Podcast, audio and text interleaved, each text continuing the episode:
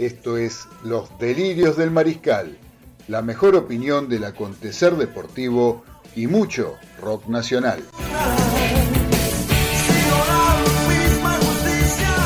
Idea y conducción, Claudio Fernández. Y un equipo integrado por Daniel Medina, Ezequiel Galitó, Carlos Arias y César Ceballos.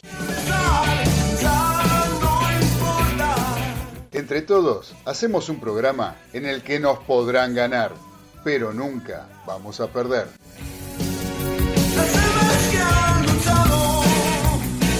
Ya arrancamos en Radio del Pueblo con los delirios del mariscal.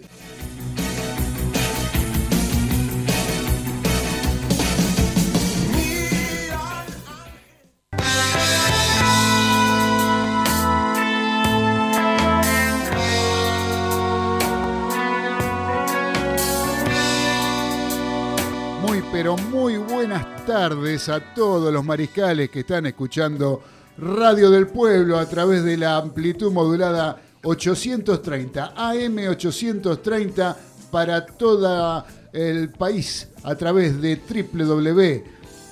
www.radiodelpueblo.com.ar para el país y el mundo. En general, todo el mundo seguramente tiene la posibilidad, quien quiera escuchar este programa, de hacerlo a través de esta maravillosa herramienta que es Internet.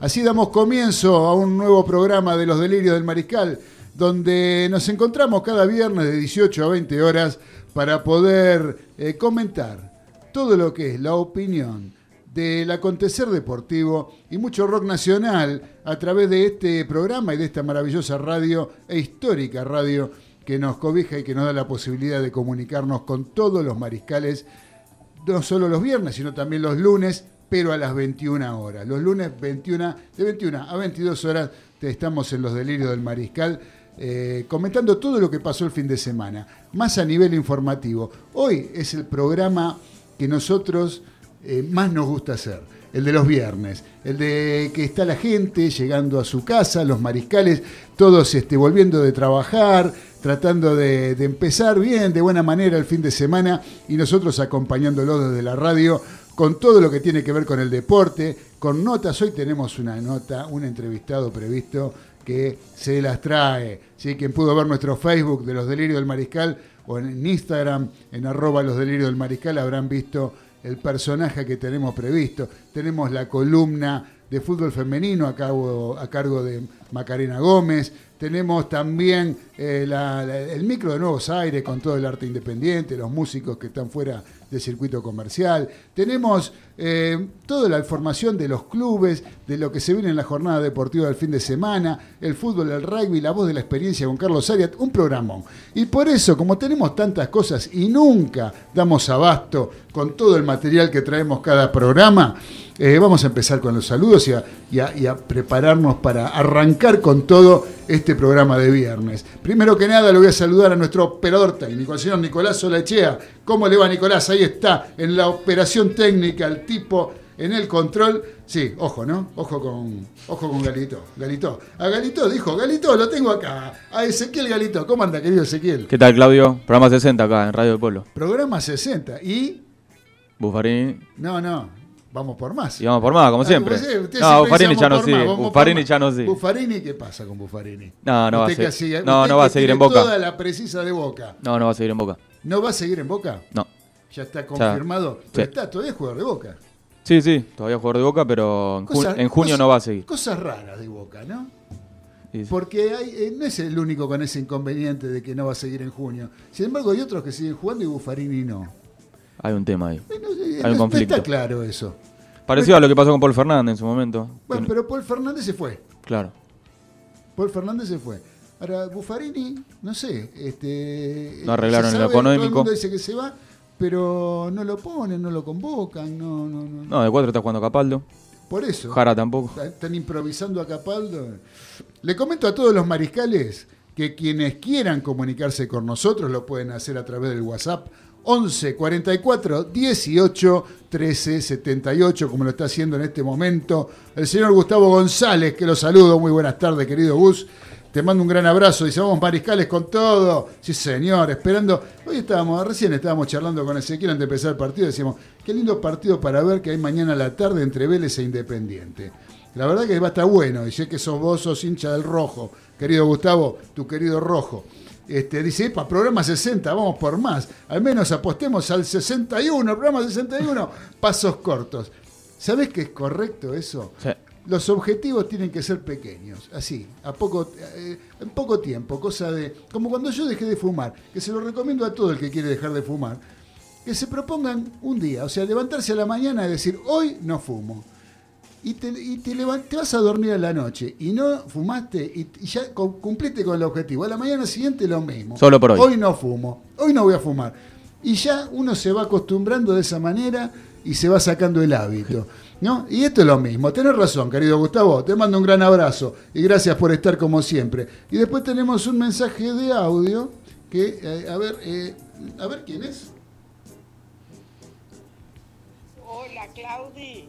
Bueno, acá estoy pronta a escucharlos con el mate en la mano, a escuchar un rato, a quedarme un rato tranquila, escucharlos bien y les deseo lo mejor para hoy, querido. ¿eh? Un cariño para todos. Chao. Muchas gracias, querida Beba de Flores. Claudi soy yo, porque yo soy Claudio Fernández. Claudi me dijo directamente, así de mimosa. Está preparando mate. Bueno, ¿sabés cómo te envidio? Porque acá Galito no es capaz ni de cebar un mate, ni de hacer un café, ni nada, mirá. Nada, nada, Galito. No nos ayuda con nada. No nos... Podría preparar un matecito acá, ¿no? Cada uno con su mate. Cada uno con cada- eh, No, nada. No, el tipo se trae la- el juguito de pomelo. La verdad. Es una cosa de loco esto. Bueno, vamos a seguir la ronda de saludos. Vamos a ir a los muchachos que están conectados vía Skype. Y me voy a la ciudad de los polvorines, en el noroeste del Gran Buenos Aires, donde se encuentra el capitán de esa localidad, el señor Daniel Medina, mi gran amigo y periodista deportivo. ¿Cómo anda, querido Dani? ¿Qué tal, Claudio? ¿Qué tal, Ezequiel? Este, compañero, el resto de compañeros, toda, toda la audición, toda la gente que nos sigue en los delirios de Marical. Y sí, eso de dejar de fumar, como decís vos, yo no lo experimenté, pero lo que no puedo dejar de experimentar es la adicción por los, los delirios de Marical. ¿eh? Por ¿Qué? hacerlo y pues, ¿eh? esa la tengo, ¿eh? la tengo firme. Qué bárbaro. Pero lo, lo que no hay que hacer es dejarla. Esa adicción la hay que mantenerla. Sí, por supuesto, vamos a mantenerla hasta donde se pueda. Y como diría ahí este, tu compañero en saga, debe estar a tu izquierda o a tu derecha, no lo puedo ver. Sí. Este, vamos, más. Vamos por más, vamos por más hoy, programa 60, ya, ya, programa 60 en Radio del Pueblo. La verdad que es una satisfacción estar acá en esta radio, eh, con la libertad que se trabaja, con la, la- la- la cantidad de posibilidades que te brindan para poder eh, expresarte con total eh, amplitud, sin ningún tipo de, de- de- cortes, de ningún tipo de, cuestionamientos ni nada por el estilo. Eh, la verdad que eso da gusto, porque uno pone la música que quiere, escucha la música que quiere, hacemos escuchar y podemos comunicarnos como realmente queremos. ¿eh? Así que, bueno, Dani, ¿qué te parece? Nos vamos a saludarlo al barrio de Caballito, a nuestro querido amigo, el señor Carlitos Arias. ¿Cómo anda, Carlitos? Muy bien, negro, muy bien. Acá esperando hacer un buen programa. Pero por supuesto que sí, señor. Así va a ser, no le quepa duda. Seguro que sí, seguro que sí. Muy Estaba bien. viendo algo. ¿Vos, vos viste que los hombres somos muy olvidadizos para las fechas Sí. especiales. Nos podemos acordar de un resultado de un partido del año 61, pero capaz que no te acordás del día de la primera cita. Es verdad. Mira lo que le pasó a un amigo. A ver. Resulta que se levanta a la mañana tempranito para desayunar, estaba el desayuno servido, y de repente la voz con la esposa con una voz que indicaba peligro, le dice, supongo que tendrás presente el día que es hoy, ¿verdad? Entonces mi amigo le contesta, sí, por supuesto. Hagan unos reflejos rápidos de hombre casado, Sí. ya ducho en todas esas cosas. Sí, por supuesto que me acuerdo. Y acto seguido, una retirada estratégica, se queda sin desayuno, pero dice, me voy al trabajo, estoy apurado, para que le dé tiempo a pensar qué fecha era. Claro. Yendo para la oficina dice, casamiento no, primer beso tampoco, cumpleaños de ella tampoco. Mira, hay que contingencia de guerra, hay que parar la pelota y empezar a mandarle regalo. A eso de las 10 de la mañana le llega un ramo de flores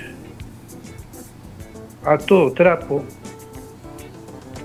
y la tarjeta que le dice para vos en esta fecha tan importante de tu marido que te quiere tanto.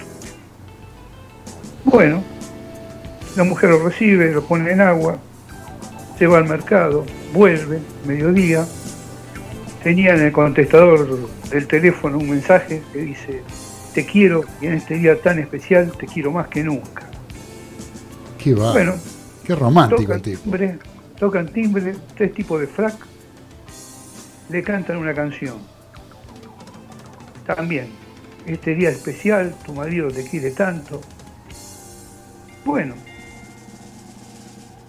fue pasando el día Sí, y llega la hora de que llegó del laburo el marido sí. y no la dejó ni hablar. Sacó un estuche con una gargantilla de perlas, una cosa de locos, de locos. Para vos, mi amor. Y no digas que no me acuerdo de la fecha, porque fíjate todo lo que hice. Ella le dice, sí, la verdad que es un día muy raro hoy. Sorpresa tras sorpresa. Le dice, mira, después me vas a explicar qué miércoles festejás. Pero ahora, apurate, porque vas a ver la veterinaria y teníamos fecha para hoy para vacunar al perro. Qué perseguido el tipo. Muy bien, Carlito, Carlitos. Muy lindo, muy bueno, como para empezar con buen humor. ¿eh?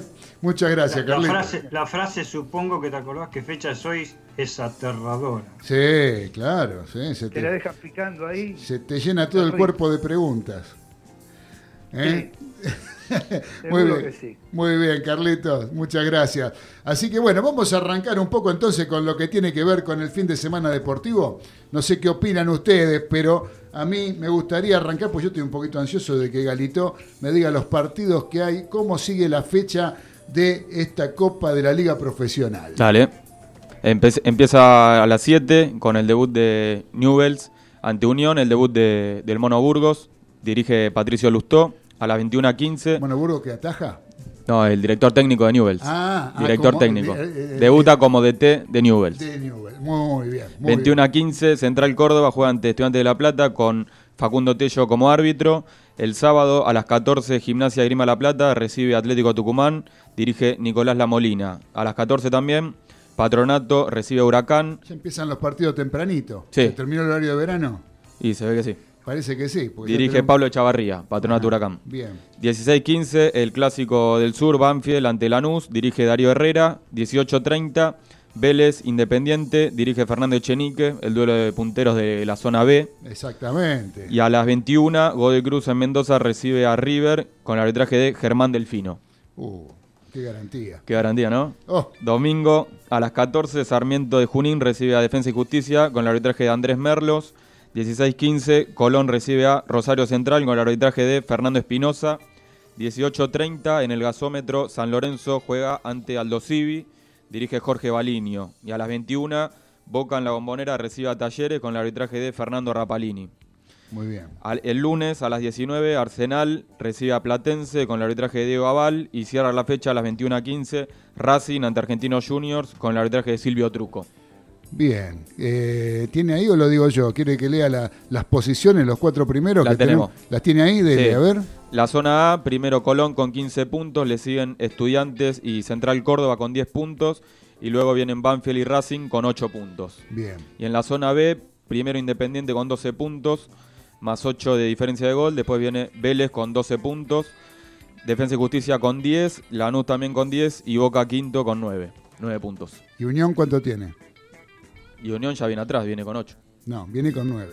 Con 9 también, pero ¿Por bueno, qué lee Boca 9 y no lee Unión 9? por el tema de la defensa de gol, Si lo- pero usted no está hablando de diferencia de gol, está, está hablando de puntos. de puntos. ¿Sí? Boca ¿Por qué tiene- dice Boca 9 si está quinto, por eso yo le dije los cuatro primeros. los cuatro primeros. Usted manda a Boca, mete Boca 9. y está bueno. Unión con el mismo puntaje y no lo nombra.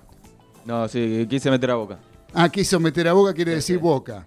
Ahora va a hablar de Boca. Ahora vamos a hablar. Ahora va a hablar de Boca, pero primero quiero hablar y quiero... eh, estábamos hablando de quiénes son los que van encabezando las zonas, ¿sí? Quiénes están encabezando las zonas.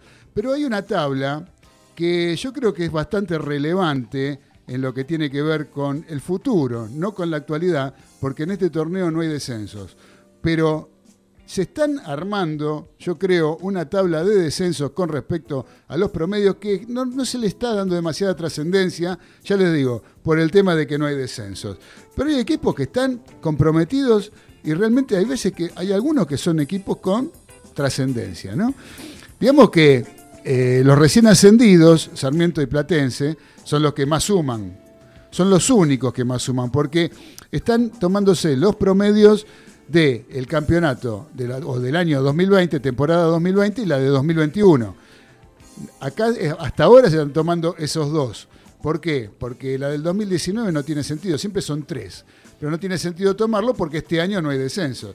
En cambio, el año que viene se va a sumar la de 2022, entonces va a estar temporada 2020, 21 y 22 para cuando sean efectivos y sean utilizados esos promedios para ver qué entidades son las que descienden. Eh, entonces, digamos que hoy en día están todos iguales en las mismas condiciones, salvo Platense y Sarmiento de Junín. Sarmiento de Junín es el último hasta ahora con 0,600. Después, Patronato ya, eh, Platense ya subió un puesto, pero Patronato está con 0,793, sí que es el anteúltimo. Después ya viene Platense con 0,862, Huracán con 0,892. Huracán, ¿sí? Huracán está comprometidísimo, de ahí yo creo que viene un poco el tema del cambio de entrenador de este fin de semana, es el último que dirige eh, Israel Damonte. Eh, no se sabe muy bien cuál va a ser el, el entrenador que lo va a reemplazar. Suena Pero- Kudelka. Suena Kudelka, suena Kudelka. Eh, pero no está del todo confirmado, todavía no está confirmado. No está confirmado. No hay ninguna confirmación. rumor. Es un rumor, eh, pero según lo que escuché hablar a algún eh, directivo importante de, de Globo, ya para la otra fecha, para el otro fin de semana, ya quieren tener sentado en el banco de suplentes al nuevo cuerpo técnico. Así que bueno, Huracán está comprometido. Después está Aldo Civi. Aldo Civi está con 0,896 y también está comprometido y no viene ganando con la nueva dirección técnica. Eh, son los equipos que yo creo, como tanto... Está, disculpame, Clau. Sí. Está God- Godoy Cruz con 0,862, eh, apenas arriba. Claro, eh, eh, abajo de Huracán, sí. Claro, claro. Abajo de Huracán, me lo comí a Godoy Cruz, ¿no? Sí. Godoy Cruz está, este, digamos, viene Sarmiento, Patronato, Platense, Godoy Cruz, Huracán, empezando de abajo para arriba, ¿no? Aldo Civi, Gimnasia Grima de Plata, Banfield y Arsenal. Sí, Perfecto. Hasta, hasta ahí podemos decir que son los que mm, peores promedios tienen y, y los más comprometidos. Por ahora todavía falta jugarse eh, esto que, que está mm, disputándose esta Copa de la Liga Profesional. ¿sí? Este, no sé si querés agregar algo, Dani, a lo que tiene que ver con esto de los promedios. No, simplemente acotar que de los, digamos, del viejo, la- los más viejos, el más comprometido sin ninguna duda es Patronato. ¿eh? Y Godoy Cruz, que le ha sacado una diferencia, pero para mí son los dos más comprometidos, Patronato y Godoy Cruz por ahora. Hay que, como decís vos, obviar un poco todavía a los recién ascendidos, muchísimo, dividen por menos, y son los que ganan o pierden un partido y suben y bajan como un ascensor a una velocidad increíble. Claro, claro. Creo que los enterrianos, los mendocinos, y por ahí este, eh, podría ser Huracán. Huracán vamos, eh, con el tema ahora del nuevo técnico. O José B. Israel Damonte. eh, es para analizar algunos días qué, lindo sería que algún hincha de Huracán nos llame. Damonte no las tuvo todas consigo también eh, para, para dirigir en el club. eh, las pasó, vaya que las pasó. Yo, Pero yo- creo que no es una buena medida la de la que están haciendo en el club, ¿no? O sea, estar este, reemplazando el cuerpo técnico en esta instancia me parece que no es una buena medida. No creo que sea merecido para Damonte. Eh, y por otro lado, por lo que escuché, dice que lo que quieren es darle un poco de oxígeno, eh, cambiando el cuerpo técnico, eh, descomprimir un poco la situación. No me parece que lo logren cambiando el entrenador. O sea, como siempre digo, ¿no? Por algo lo contrataron al, al entrenador, o por algo está trabajando en el club el entrenador. Denle un poquito de, de tiempo, de, de posibilidades. Si el tipo con lo que tiene, magia no puede hacer. Claro. O sea, No, de ninguna manera. Yo lo veo más que nada y para sintetizar y no hacerla más larga en este tema, por ahí lo tocamos en otro momento, el tema técnicos. sí. Este, eh, es un cambio, de, recordad que hubo un cambio de hace dos semanas, hubo un cambio de política en la dirección del club. Así que por ahí también pueden ver. Seguramente, seguramente que Con la sí. nueva dirigencia. La nueva dirigencia, claro. Este, el tema es que Patronato tiene hoy por hoy 23 puntos en 29 partidos. Godoy Cruz tiene 25. ¿No? No Estoy contando lo de, como bien decís vos, Dani, los viejos. Tiene 25 puntos en la misma cantidad de partidos. Huracán también tiene 25, pero en 28 partidos. Eh, por eso es que está un poquito arriba de Godoy Cruz. Pero digamos que si pierde el partido que tiene pendiente, eh, también queda la- en el mismo nivel de Godoy Cruz.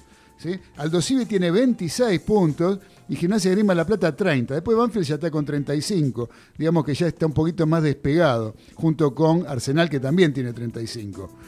Eh, pero eh, lo- los otros en poquitos puntos están todos. ¿sí? Tanto Patronato como Godoy Cruz, Huracán y Aldo Civi están todos ahí medios apretaditos con la cantidad de puntos. Así Esos que bueno. cuatro o cinco equipos son la ver- el verdadero pelotón de retaguardia, me parece, para todo el año. ¿no? Sí, sí, a no ser que haga muy mala campaña en Sarmiento y Godoy Cruz, ¿no? Y, y Colón, ya perdón, y está, Platense. Colón ya está más arriba con los 15 puntos de ahora. Y Colón, sí, Colón, ¿a dónde está Colón? No se puede descuidar. no Colón no se puede a pesar de- descuidar porque tiene 36 puntos, o sea, tiene un punto más que Arsenal. No está tan holgado. Uno no lo tiene muy en cuenta porque está haciendo una buena campaña, pero en realidad es así. ¿Eh? Así que bueno, esto como para tenerlo en cuenta, porque todo el mundo habla de, de- de lo- de los que van bien.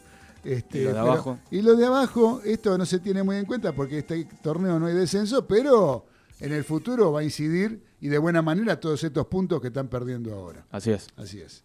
Así que bueno, eh, antes de ir al micro de Nuevos Aires, eh, ¿qué pasa con Boca, Galito? Ya, ya tengo la, la- la formación. La formación, a ver, ¿cómo es la formación? La formación contra Talleres. Escuche, eh, Olechea, escuche, la formación Nicolás. se- será Andrada, Izquierdos, López Rojo, Capaldo, Medina, Campuzano, Fabra, Maroni, Soldano y Villa. Soldano entra por, por Carlos Tevez, que está con el tema del tobillo.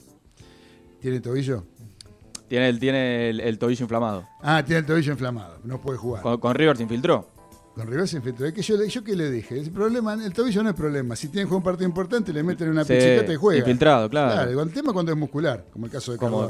Cardona, que el cuádriceps. Ahora, entonces, ¿cómo, ¿cómo estaría formando? Dígame, repítame de nuevo. ¿Cómo la es? repito. ¿Qué va? ¿Otra vez con línea de 3? ¿Con línea de 5 va? Sí, ya, ya llegó para quedarse. O sea que va a jugar con López, Izquierdos Y Rojo. y Rojo. Claro, Capaldo y Fabra por, por los laterales. Sí. Después Medina, Campuzano. Medina Y- Campuzano el doble 5. Sí. Sí. Y arriba Medina Maroni. Barca. Medina. Está andando bien el chico. Chico Medina. Cristian Medina. Sí. Y arriba Maroni, Soldano y Villa. Maroni, por, Maroni estaría jugando por Salvio. No, ¿por quién juega Maroni? Por, No, re- por Cardona. Por Cardona. Juega por, Por Cardona. Cardona. que, y bueno, Villa continúa y Soldano entra por Tevez.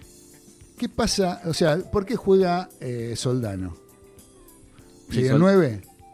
Y sería la referencia. Sería 9. Sí. ¿Qué pasa con, con Guanchope? Que no, no, no. Bueno, eso es lo que le quiero preguntar. Corre- corre muy de atrás. que Corre muy de atrás ¿Soldano y- es el único 9 que tiene Boca? No, tiene a Guanchope, tiene a Zárate también. Sí. Y, pero Guanchope corre muy de atrás y si en junio traen otro 9. Y ya hay equipos interesados en, en Que. Guanchope corra ya es, una, es un logro. Si corre de atrás, de Sí, adelante, sí. no sé, pero No, no, no, que, que en la consideración de Russo eh, está a varios lugares a- atrás. no no es otro que se va a mitad de año. que yo no sé si, si eso que la línea de 5 llegó para quedarse. Eh, Russo cambia. eh, Va cambiando. bueno, Pero con River le, le fue bien. cambiar, ¿eh? Sí, sí, con River le, le surtió efecto. a- Sí, sí, no, con River lo planteó muy bien el partido. Ahora, este. Sí, Guanchope puede ser que no siga en junio también. ¿Y qué posibilidades hay? Hábleme un poquito, a ver, de Guanchope. ¿Qué pasa con Guanchope? ¿Por qué no juega? Y Guanchope ¿Está- no. ¿No está en condiciones físicas? No, física ya está bien. ¿Y ya entonces? fue operado. Entonces, que es el goleador, el jugador con mejor promedio de goles en Boca. Sí, después. Actual. Sí, es el, el que más goles hizo. Y el mejor promedio. Sí. Y si lo ponemos en cuenta con los minutos, Más todavía. más todavía, porque muchos goles lo hizo entrando de suplente. ¿Por qué no juega? Hay un tema ahí, vos decís que. Yo no digo nada, a usted le pregunto. Por su amistad, vos Usted decís. es el que sabe de boca, no vos, yo. vos decís por su amistad con. Yo no, con digo, yo no digo nada, usted dígame. Yo creo que pasa por, por, por su afinidad con Carlitos, Tevez. ¿Por su puede- afinidad con Carlitos Tevez no juega por eso? Y por, no, por, por el laburo que hace. Yo le pregunto por No, qué no, no. juega. No, No, pa- por- para mí es po- porque, porque el soldano hace un laburo más de, más de sacrificio, corre, corre más. Y en, y en este esquema. por- o sea, no sabe, digamos, no sabe. En este esquema. No, no, no, no hay ningún esquema en Boca. ¿Por qué no juega Ávila? Dígame por qué no juega. No me porque no es del gusto del, del- del técnico, Ah, de, no de es del gusto del técnico. Muy bien. ahí A está. Russo le, le- le sirvió más el tema de, de Soldano, eh, cuando salió campeón de la Superliga. Sí. Estaba, estaba Soldano ahí y el laburo que hace Soldano no lo hace Pero- Ávila. Pero Soldano no viene jugando. Soldano no viene jugando, no, viene jugando Tevez. Claro. Pero si Soldano le sirve tanto, ¿por qué no juega? Y bueno, pues Normalmente. Si, si está Tevez. Y jugaba Tevez y Soldano antes. O Bueno, pero ahora se, se sumó Maroni que, Cuando que- salió campeón, ¿no jugaban Tevez y Soldano? Tevez y Soldano. Sí, bueno, pero Bueno. ahora, ahora Tevez está lesionado. No, pero está bien, por eso. Pero si jugaban los dos juntos, Tevez y Soldano antes, Sí. ¿por qué ahora no juegan Tevez y Soldano? Cuando están los dos, ¿por qué no juegan los dos? Y porque hay otros en, en mejor nivel. Hay otro mejor nivel. Sí, Guachope Ávila. eh, Cardona es el que está jugando. Claro, pero ahora, Que ahora no jugaba. Cardona porque anduvo bien. Me- Mete goles, asistencias. Bueno, clave. eh, situación de Villa. Situación de Villa y de Pavón. Sí, de Pavón, eh, el, Cordobés deberá presentarse el 23 de marzo, ahora en cuatro días, a declarar. A declarar. Así es, Por el caso que tiene. por el caso de, de abuso que tiene. Sí. Y, si se, y en caso de que lo vendan, porque es uno de los jugadores que tiene posibilidad de. Sí, que lo de, quiere de emigrar. Los Ángeles Galaxy. Sí, Toda- todavía sigue en pie lo de Estados Unidos, que lo pueden comprar. lo pueden comprar. Y también del Porto, ¿no? Del Por- Porto, De Portugal. por Pavón. No, No, no, no, no, yo estoy hablando de, de Villa. a Villa por eh, Benfica.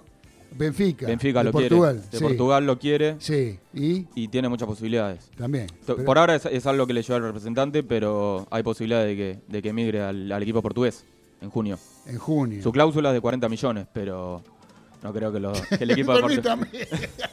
Discúlpeme. 40 millones Discul- discúlpeme. de coronas suecas. Discúlpeme. 40 millones de dólares. La verdad, Sí. ¿sabe qué, 40 Galito? millones. Sí, 40 millones. Por 40 20. millones va a, tener, va a tener que poner en el juicio oral y público acá en Argentina. Sí, más o menos. eh, sí, Sí. por lo menos 39 va a tener que dejar acá.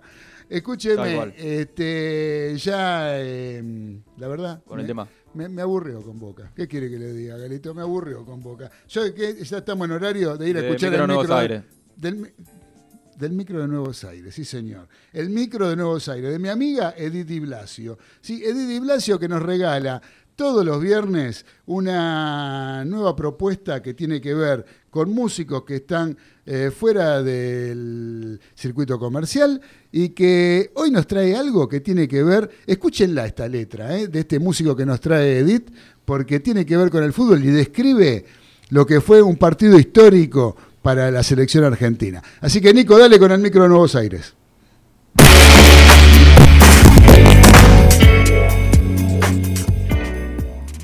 Hola mariscales, bienvenidos al micro de Nuevos Aires 2021. Los saluda Edith Di Blasio y en este segmento los ayudaré a descubrir las creaciones de nuestros músicos independientes, aquellos que no transitan por el circuito de difusión masiva. Hoy les voy a presentar al músico y compositor de la canción rock pop de Buenos Aires, Juan Mayo. De formación académica, posee una gran versatilidad, destacándose como guitarrista y productor. Trabajó como músico estable de Tweety González, Willy Iturri y Florencia Ruiz, y como sesionista de destacados músicos de España y Colombia. Tiene dos discos editados y está a punto de lanzar el tercero. De la fábula rota, su segundo disco, vamos a escuchar un tema que relata aquella fatídica final del Mundial Italia 90. Los dejo con Impas. Merecieron ganar, pero no es así.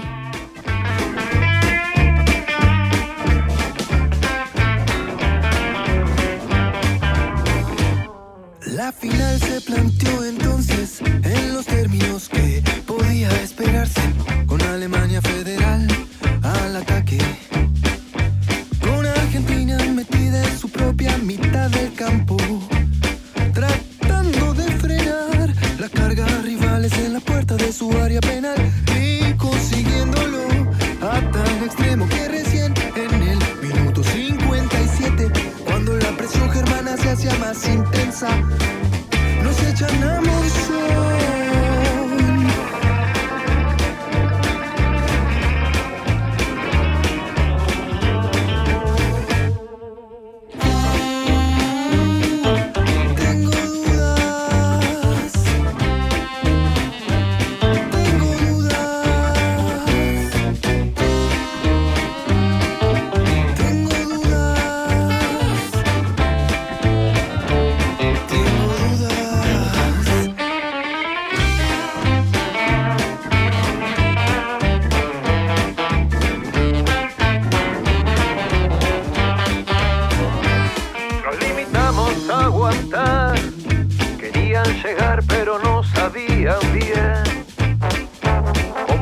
cómo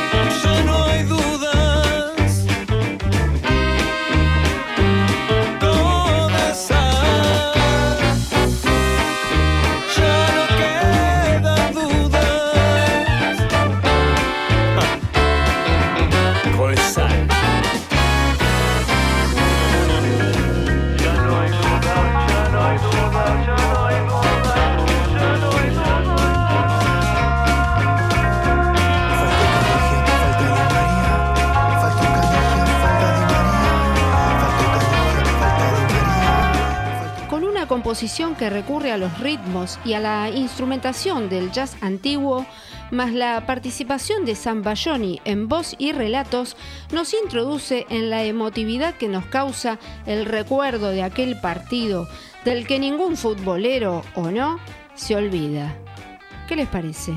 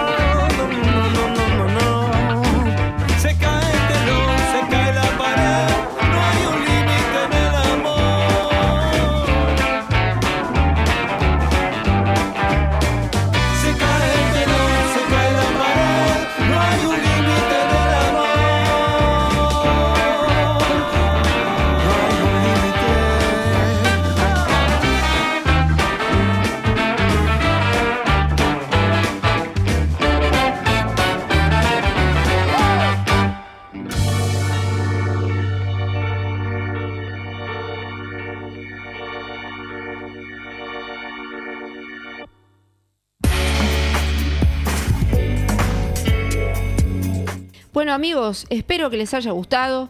Pueden seguirnos en nuestras redes de Instagram y YouTube como Edith y Blasio Nuevos Aires. Allí espero sus comentarios. Nos encontramos la próxima para una nueva propuesta. Chao.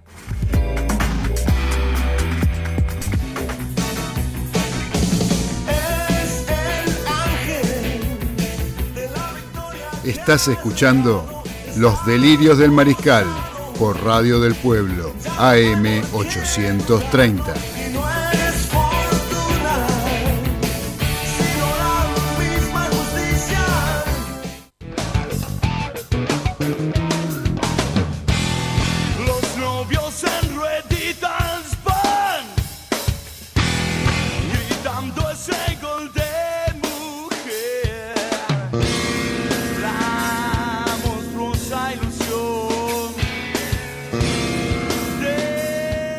mientras escuchamos esta cortina que identifica a la columna de Macarena Gómez con el fútbol femenino, el tema de Divididos, Gol de Mujer. Eh, les cuento primero que tenemos una, un mensaje de Mónica de Balvanera que dice, hola chicos, buenas tardes, muy lindo el programa, acá escuchando la música de Edith, me gusta, cariños para ustedes. Bueno, muchas gracias, le gustó el tema de Edith, que nos trajo Edith. Pero les decía que con esta cortina que estábamos escuchando de Divididos, la vamos a presentar a nuestra columnista que tiene que ver con el fútbol femenino y me refiero a Macarena. ¿Cómo estás Macarena? Buenas tardes. Hola, ¿qué tal Mariscales? Buenas tardes, ¿todo bien? Bien, ¿y vos? ¿Qué decís de bueno? ¿Empezó a llover ya? Bien, todo, todo tranquilo, por suerte. Todo tranquilo, Eh, quería así. contarles, bueno, ya estamos en instancias finales de la Copa Libertadores femenina que corresponde al 2020. de- eh, se pospuso por la pandemia y se terminó realizando en, en nuestro país. Bueno, esta semana hubo muchas definiciones porque se estuvieron jugando los cuartos de final con dos equipos argentinos, tanto Boca como River, eh, pudieron clasificar como primero de su grupo. Boca jugó contra eh, el América de Cali en un partido muy complicado. Eh, América de Cali, un equipo muy fuerte físicamente, mucha diferencia se notó sobre todo en los últimos 20 minutos del partido, en, el cual no lo pudieron aguantar y bueno, terminó ganándolo el equipo colombiano por, por 2 a 1. Y por el lado de las millonarias jugaron contra Ferroviaria, en principio era un rival más accesible, no había tenido una buena fase de grupos, pero bueno, las brasileras eh, se hicieron fuertes desde, desde su mediocampo, River no pudo hacer pie, tuvo muy poquitas situaciones de gol, eh, creo que dos o tres y casi todas fueron al final del partido. Sí, sobre la hora vi partido una, muy- hubo una, estábamos, muy- acá, estábamos acá haciendo el programa el lunes y la vimos acá en vivo. El- sobre la hora una chica número 11 de River que cruzó el remate al segundo palo y se le fue afuera sola, sola, mano a mano con la arquera. Sí, la verdad que es una pena porque lo, lo tuvo ahí. Eh, Sí, fue, sí, fue la diferencia entre los dos equipos. Eh, la delantera brasileña no perdonó y River las poquitas chances que tuvo, viste, cuando, cuando perdonás así en un torneo que, que es tan importante y que son pocas las diferencias entre los equipos, eh, por suerte hemos tenido dos representantes eh, que le han plantado batalla a equipos que están profesionalizados hace mucho tiempo eh, y la verdad que es para celebrar. Ya lo creo, Eh, ya lo creo que después sí. se jugaron las, las semifinales, eh, Corinthians que es el último campeón, la verdad que era el candidato de todos eh, los que los que estábamos viendo la copa, eh, la verdad que, que era el gran candidato Último campeón. y último campeón eh, con figuras eh, rutilantes, como es el caso de Tamírez, que es jugadora de selección de Brasil, la capitana, eh, dos goleadoras impresionantes que habían hecho, se cansaron de hacer goles los primeros partidos, pero bueno, se enfrentaban con una América de Cali que, que, como decía eh, anteriormente, había jugado con Boca, le había, plantado un, le había planteado un partido muy difícil, muy físico, eh, y bueno, la verdad que se, fue un partido bárbaro. Eh, Corinthians tuvo sus chances, abrió el marcador en el primer tiempo con un golazo desde afuera de una de sus delanteras y bueno, América de Cali no se quedó atrás y como decimos, los goles a veces que no se hacen en un arco, no sé si tuvieran la posibilidad de verlo, si no, les recomiendo que lo vean.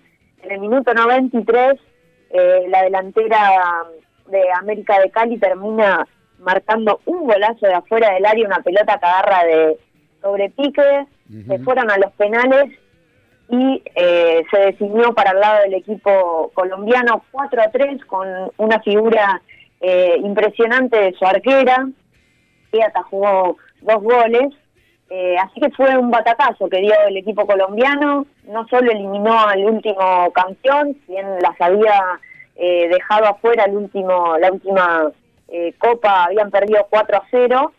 Eh, y fue un equipo que no había recibido goles en todo el torneo, o sea, recibió un gol eh, y con ese gol se termina yendo a los penales, con ese gol fue lo que le dio esperanza a América de Cali y lo definió en los penales. 34 goles había hecho el Corinthians en cuatro partidos jugados en esta copa. Y como decía recién, la arquera fue la figura, la arquera de América de Cali, Catherine Tapia, eh, que hasta hace unos años era eh, policía, formaba parte del cuerpo de policía en Medellín. Es una de las tantas historias de la Copa y cómo eh, cómo va afectando la profesionalización del fútbol femenino eh, y cómo se ven los frutos. En 2016 eh, Colombia profesionalizó el fútbol similar a lo que hizo la Argentina ahora hace muy poco en el 2019. Sí. Eh, Colombia, después Brasil, es uno de los equipos más fuertes en fútbol femenino en lo que es Comebol, en lo que es Sudamérica. Y bueno, hoy mete a un finalista eh, en la Copa Libertadores. Aquel El otro finalista de Ferroviaria. Disculpame Sí, que te perdón. interrumpa, Maca. Tremenda, tremenda la centrodelantera colombiana. La potencia que tiene. La verdad que Robledo. tienen Robledo es el nombre, sí, el apellido. Robledo. Robledo. Que- Tremenda polenta, es tremenda. La verdad que eh, Colombia viene trabajando hace mucho tiempo en lo que es eh, el fútbol femenino. Eh, como dije recién, desde 2016 están trabajando, tienen muy buena formación de inferiores. Sí. En las selecciones les va muy bien, tanto eh, al- en, en- en- la sub, desde la sub-17 hasta la mayor. Eh, tiene muy buen nivel, ha tenido muy buenos campeonatos, ha tenido muy buen apoyo de Di Mayor, que es la federación, es lo que es AFA en Argentina. Pero bueno, no todo es color de rosa. Eh, hace muy poco comenzaron a bajar la duración de los torneos. Cada año está durando menos el, el torneo de Colombia y un torneo anual eh, femenino y este año se va a disputar a partir de junio eh, y va a, va a durar solo dos meses. La verdad que las chicas no tienen otra competencia que esa eh, y es un retroceso muy grande para, para todo lo que había avanzado el fútbol colombiano. En 2018 el Atlético Huila ganó la Copa Libertadores Femenina, Claro. eh, es un equipo de Nieva, de, de Neiva, perdón, una ciudad chiquitita ahí de Colombia, eh, y bueno, eh, le ganó a, a Poderosos de Brasil, el, en la Copa Libertadores se disputó en Manaus, eh, Ujú. estuvo eh, ahí ganándole a los locales, así que es una pena que, que sea tan cortito el torneo. Pero bueno, eh, así todo metieron una, una copa en 2018 y una finalista eh, este esta copa que se va a enfrentar a nada más y nada menos que a Ferroviaria, Sí. eh, que como decía hace un ratito, no tuvo una buena una buena Sí, que- actuación en la en la fase de grupos, pero está yendo de menor a mayor. Exactamente, eso te iba a decir. Es como que fue de menor a mayor ese equipo, ¿no? Tengo entendido que es un equipo que, que se juntó o que juntó a las jugadoras no mucho tiempo antes de esta copa. ¿O estoy equivocado? ¿O No, no, estás bien, Claudio. Lo que pasa que había conseguido el cupo, Sí. eh, pero como decía recién, es en la edición 2020, pensemos que estos equipos se conformaron en- a principio de 2020. Después, bueno, vino la pandemia y ocho- hubo muchos cambios de, de equipos, muchas transferencias, muchas pases, muchas jugadoras se fueron a otros equipos, eh, muchas se fueron a Europa, entonces, eh, digamos, como que quedó un poco diezmado, lo agarró eh, la única técnica femenina que quedó en carrera eh, en las semifinales.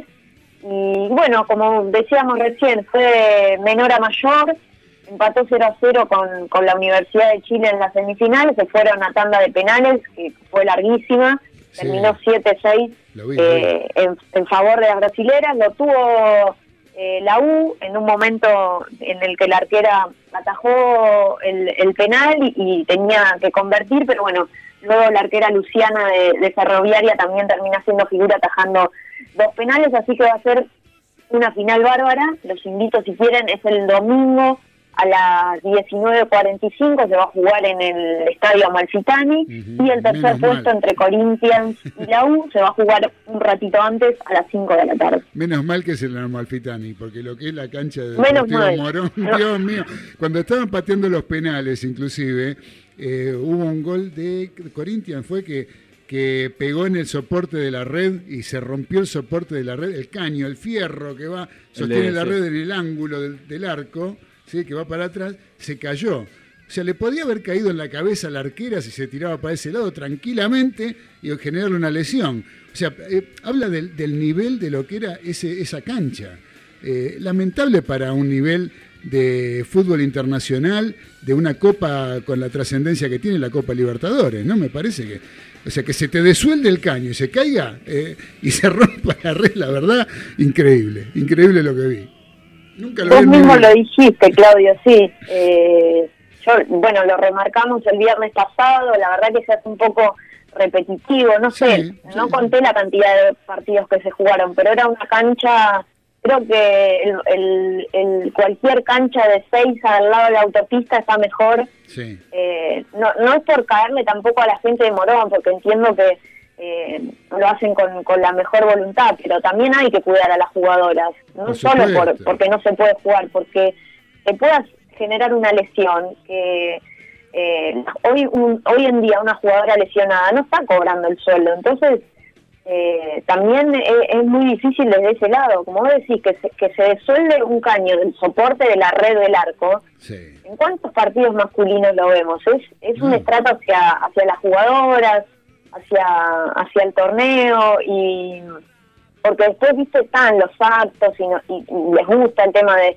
de, de hablar y decir que apoyan el femenino, pero bueno, a veces hay que demostrarlo un poco más con acciones eh, y no tanto con, con las palabras y que, que, que se quede eh, nada, en un discurso vacío a veces, me parece. Correcto. Eh, así que nada, una pena, una pena porque las jugadoras y los equipos que vinieron lo han hecho con una seriedad intachable, han participado, han disputado los partidos con, con la seriedad que, que merece una mm, competencia internacional de este de este estilo. Así que bueno, por lo menos celebramos que el tercer puesto y la final se jueguen En en, Vélez. en el estadio de Vélez, que Sí, realmente se la bancó. Me gustó mucho la número 4 de Ferroviaria, una chica corpulenta, grandota, Eh, no me acuerdo el nombre. Número 4, juega en la Eh. mitad de la cancha, juega medio como de número 5, como de, eh, de, de- de volante central, una cosa así. Muy buena. Sí, la verdad, Muy la buena, verdad que muy- tiene jugadoras muy, Muy buena, muy inteligente para jugar, aparte. Una muy buena jugadora, la verdad me encantó. Fue la que más me gustó Sí, de toda sí. la cancha. La que más me gustó de toda la cancha. Este, Maca. de volante, de volante ofensivo, el antiguo 10, este, muy bien también, ¿eh? A la chica de, de Ferroviaria. De Ferroviaria, sí, La número 10, la capitana del equipo, sí. Sí, pero eh, a veces eh, medio me, me hace acordar, que, haciendo un poco la comparación con el 10 de River, con Carrascal, me hace acordar, ¿no? Eh, pa- a todo parecía que le tenía que poner un moño, ¿no? Para, si no, no vale. Claro, si no, no valía. Entonces, claro, ahí era para mí donde a veces la terminaba perdiendo la pelota, pero se nota que tiene unas cualidades y una calidad tremenda esa chica también. Sí. Maca, Sí, coincidís va a ser, una linda. Maca, Perdón. discúlpame. este, eh, yo, para mí, dentro de lo novel, de no haber visto tanto, cada vez estamos viendo más fútbol femenino. eh, me decepcionó un poco Boca Juniors, a mí, realmente. Eh, ¿te ¿Extrañó mucho Benítez? ¿Te parece? Yo creo que sí, se notó muchísimo eh, en las variantes, sobre todo que hizo el de T. Meloni, creo que nunca le encontró a ninguna de las jugadoras la función eh, de Benítez, se queda una jugadora clave eh, a cinco o seis días de, de comenzar la Copa, me parece que nunca pudo encontrarle eh, una variante, jugó Mayorga en ese puesto, eh, después intentó jugar Camila González, que si bien lo hizo bien, pero creo que, no le alcanza. Igualmente me parece que América de Cali, siendo sincera, eh, está uno o dos escalones más arriba que, los equipos argentinos y lo demostró, le ha ganado a Corinthians, que es eh, un equipazo, que tiene jugadoras que pueden estar jugando en cualquier club de Europa. Eh, entonces, bueno, tampoco ¿Cómo ven la desmerecer ¿Cómo ven la final? Eh, Diputada, eh, son e- equipos diametralmente opuestos. Ferroviaria con mejor trato de pelota y, y- y am- las colombianas realmente con un verdadero equipo compacto, ¿no? Bien copero, se podría decir.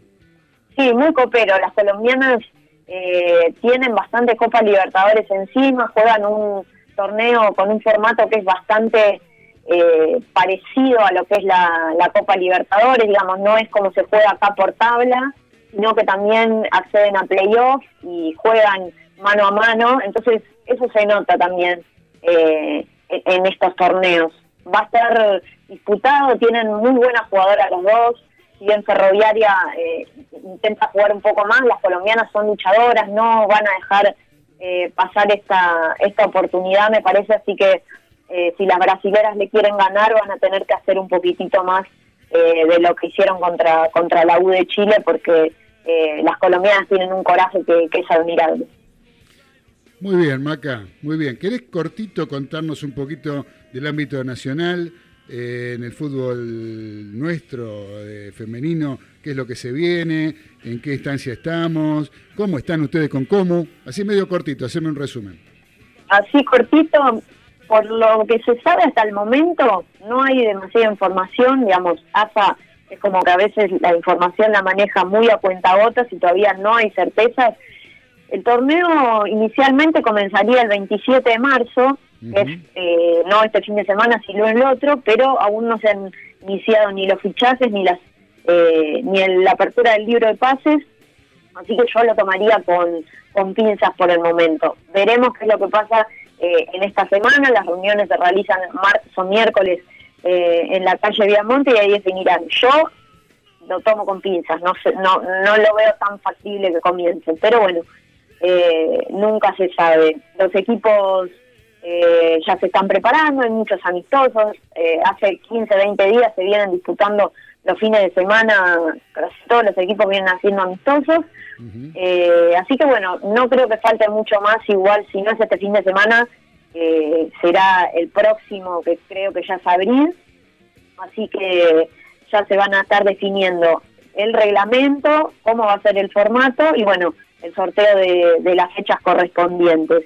Y por el lado de comunicaciones, si, si quieren les cuento un ratito cortito, estamos eh, entrenando muy bien, mañana tenemos un amistoso con estudiantes de Buenos Aires ahí en la cancha de Comu, obviamente esa puerta cerrada, sin prensa, eh, así que bueno, va a ser prácticamente un, un entrenamiento entre nosotras y las chicas de, de estudiantes, que bueno, ellas están en la B, pero siempre estos amistosos suman para, para eh, estar un poquitito más en contacto con la pelota y generar ese fútbol que necesitamos para comenzar el campeonato. Fantástico, Maca. Muy completo el panorama que nos planteaste, como siempre. Este, y ya te tengo que despedir, porque ya es la hora de que tenemos que ir casi a la tanda. Así que Bueno. te quería agradecer, agradecer por todo lo que nos trajiste y desearte que tengan un buen fin de semana y un gran partido mañana, que, que sea útil, que sirva como partido de pretemporada con las chicas de estudiantes de Buenos Aires.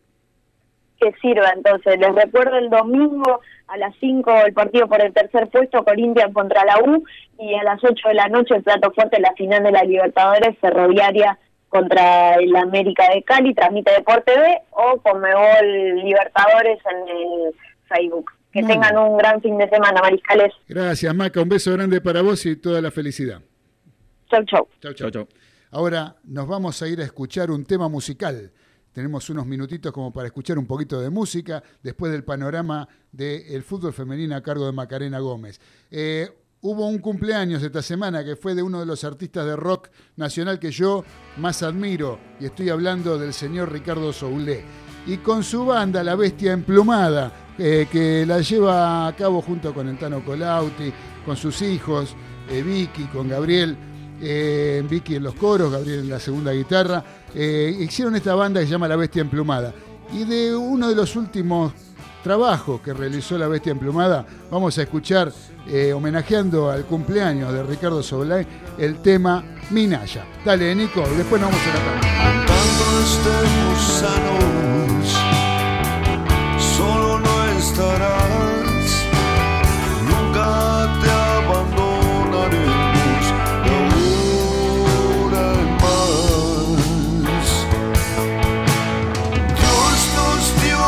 Almas y amparo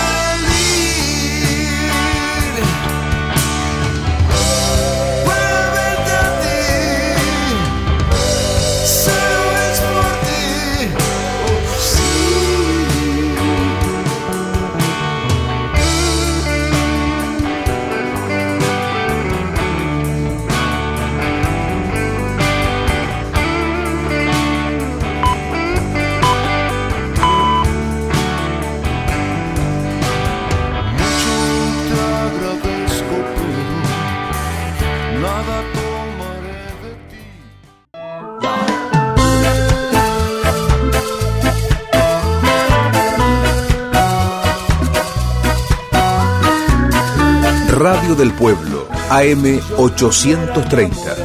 Oasis sonoro. En el medio de la realidad.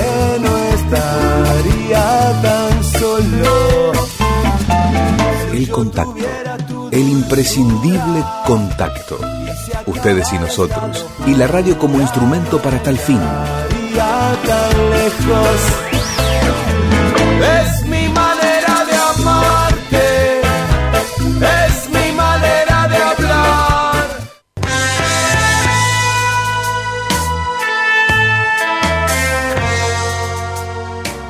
No te vayas de Radio del Pueblo, AM830, que ya continúa Los Delirios del Mariscal.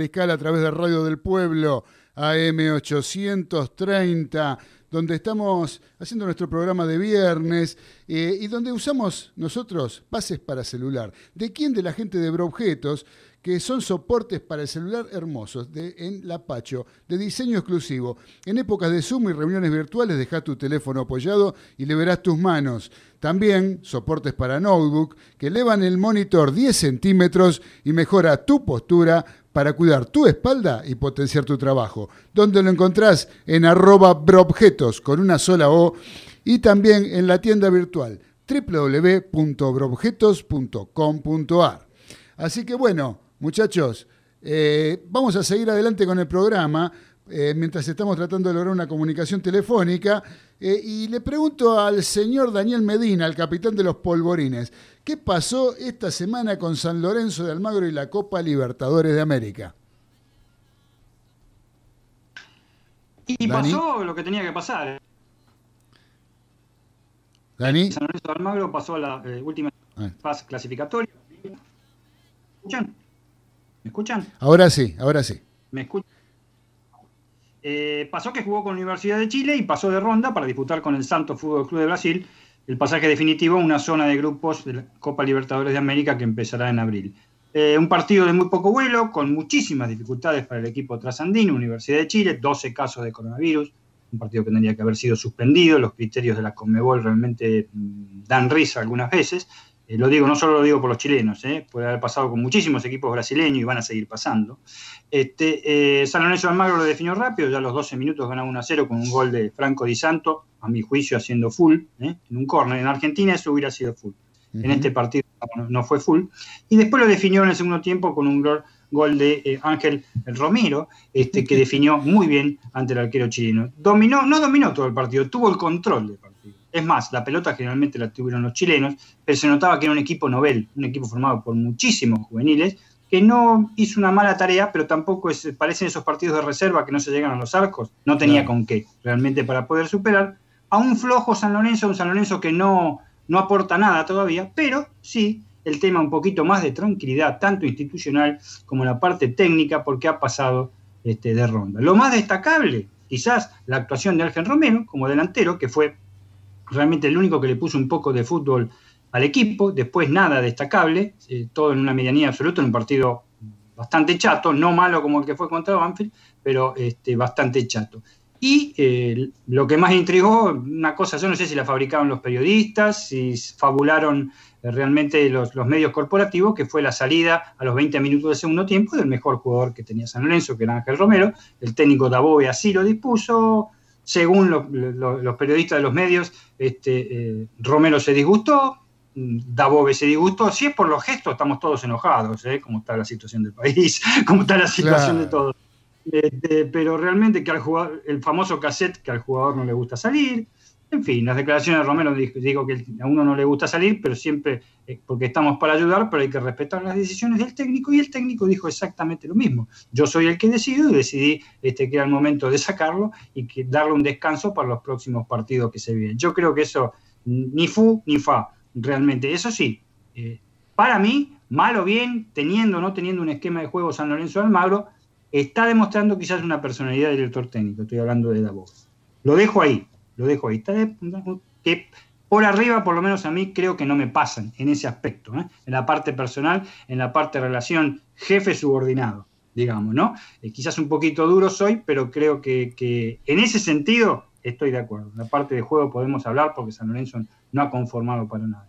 Y lo No, último, sí, eh, el, el sí, tema, sí, discúlpame Dani que te interrumpa, pero el tema yo pienso que viene más complicado por el lado de Oscar, ¿no? O sea, lo de Ángel, bueno, fue una calentura, digamos, de la, de, por haber sido reemplazado, pero el lado de Oscar Romero, que directamente no lo pone. O sea, pone a otros jugadores y elige a otros y a él lo tiene en el banco de suplente y ni siquiera lo, lo- lo pone un ratito ni con el equipo ganando. Según lo que tengo entendido, parece que Oscar eh, es muy desobediente, eh, que por eso inclusive cuando estuvo en Racing tuvo problemas con Russo Zielinski, eh, tuvo problemas en, su paso por Racing por ese motivo, ¿no? que en definitiva se tuvo que ir por, porque le proponen un trabajo en la semana, por ejemplo, en la práctica, en el entrenamiento, y el tipo no lo cumple, hace lo que quiere. ¿sí? Este, un, poco, un poco lo que ocurre también, ocurrió, digamos, eh, pero no por rebelde, sino por otro tema, el caso de Tevez en Europa, ¿no? Tevez en Europa vieron que... No, era- sí, seguro. El tema de- no un jugador indisciplinado en cuanto a, a, a conducta. Un jugador disci- Bueno, en el caso de los. este, cuando se juntaron los, los, los Romero, lo de conducta lo podemos dejar, lo, ten- lo tenemos en la ganchera como el carnicero, me parece. Pero sí, eh, yo diría dos cosas. Primero, muy simple y rápido. La primera coincido con vos en cuanto a que no cumple con las indicaciones que podrían darle los técnicos. Y eso que en Racing, como bien vos decís, no jugó mal, jugó muy bien. Ah, sí, sí. Pero en San Lorenzo tampoco jugó. Ahí mal. está la diferencia y la segunda cosa que digo yo. Claro. San Lorenzo no ha rendido cuando Claro. ha jugado y ha sido titular. Sí ha rendido su hermano Ángel y en gran manera. Ya lo venimos apuntando desde el principio de año nosotros. eso. Sí, es verdad, es verdad, es verdad. Ahora la revancha con el Santos. Rápido la hago como para, para que- que- Porque no se tiene mucha información. En realidad se tiene informaciones. ¿eh? El 7 de abril San Lorenzo juega en el nuevo gasómetro con el Santos Fútbol Club de Brasil, último finalista de la Copa Libertadores. Si puede venir el Santos para acá, punto uno. Punto dos. El 14 de abril jugaría la revancha. Ya la Conmebol, y esto sí es una información que ya ha lanzado en el día últimas horas de ayer y primeras horas de hoy, ha dictaminado que si la situación en Sao Paulo, capital mundial en este momento de casos de coronavirus COVID-19 en el mundo, en el mundo con mayor cantidad de casos en varios días, si sigue actu- actualmente en esta situación, se juega en Asunción del Paraguay, en el Defensor del Chaco o en el estadio que hace eh, en Luque, donde es la sede de la Conmebol, y en el estadio que juega el Esportivo Luqueño. Eso sería para la revancha en caso, en caso de disputarse esta llave, porque la situación en Brasil es desesperante, lamentablemente, lamentablemente, es desesperante con el tema del coronavirus. Sí, sí, sí, sí. Yo- está eh, suspendido, eh, la Liga Paulista está suspendida, por ejemplo. No se está jugando al fútbol en San Pablo. Entonces, no, para nada. Y, oh, eh, hay otros estados también, ¿eh? El, el- el- el estadio de eh, Minas Gerais tampoco se juega. Terminó justo el Brasileirao, digamos. O lo hicieron terminar justo el Brasileirao. Este, y, este, eh, pero bueno, lo principal es Sao Paulo. Sao Paulo es la ciudad este, más grande y más rica industrial y económicamente de Sudamérica. Y da pavura ver las fotos o las imágenes de sus avenidas, hab- habitualmente pobladas no de hormigas, pero sí de gente, es una cosa de locos, y de autos, vacías, ¿eh? por la cuarentena que hay en este momento. Tremendo, tremendo lo que está pasando en Brasil. Esperemos poder este, zafarla, ¿no? Aunque se, aparentemente se estaría viniendo para acá también, ¿no? Eh, la segunda es, ola es sería un tema con el tema de que la gente que ingresa. Por eso decía, los jugadores de- del Santos, de los- estos paulistas, tienen que ingresar al país también en este tema. ¿no? Y fíjate lo que pasó con los jugadores chilenos también. ¿no? O sea, También. eh, an- anteayer el Internacional eh, tuvo dos casos de coronavirus, Internacional de Italia, perdón, el. Inter de Italia, y no sé qué partido era, lo suspendieron. Suspendieron directamente el partido, claro. claro. Directamente. Ojo que siguen los europeos, ¿eh? siguen jugando. Sí, ¿viste? sí, sí, sí, sí, este, lo suspendieron por dos casos, ¿eh? porque los tipos prevén, prevén un contagio. Fíjate Racing Club, lo que está pasando. Hoy, hoy otro amaneció con dos nuevos casos, Pisi. También, exactamente. Nueve jugadores ya, ¿eh? nueve jugadores. Así que, bueno, Dani, sabes que tenemos una comunicación telefónica. ¿Sí? Tenemos, estamos conectados con una persona que venimos siguiendo hace bastante y por fin se nos dio la posibilidad de poder conversar con él. Eh, me estoy refiriendo con un entrenador importante, a un entrenador importante de lo que es el fútbol argentino y me estoy refiriendo nada más ni nada menos que al señor Ricardo Caruso Lombardi. Querido Ricardo, te saluda Claudio Fernández de los Delirios del Mariscal para Radio del Pueblo. ¿Cómo estás? ¿Cómo te va? Un gusto saludarlos. Igualmente, Ricardo, queríamos saludarte, queríamos saber de vos, porque estamos acá un poco extrañándote de que no, no te vemos dirigir eh, y sabemos, bueno, que te fuiste de Belgrano de Córdoba con un solo partido perdido de 13, ¿no? La verdad que un, eh, un buen récord, digamos, que venías llevando, eh, pero sufriste un poco ese problema que tuviste, ese escándalo en la cancha de Barraca Central. Eso fue lo, lo- lo que... Ese fue el partido que perdimos. Ese fue el partido que perdieron, claro, exactamente. Claro, nos dejaron con nueve jugadores y bueno, y el árbitro que fue vergonzoso lo que hizo. Exactamente, creo que eso ya está más que comentado. Pero digamos, ese partido es lo que genera tu salida de, de- de Belgrano de Córdoba por todo lo, por todo el entorno, ¿no? No porque, porque sea un motivo de perder un partido, quedarse afuera de un club, sino me refiero a lo que generó ese partido en tu suspensión y todo eso. ¿Es lo, por ese motivo que salís de Belgrano?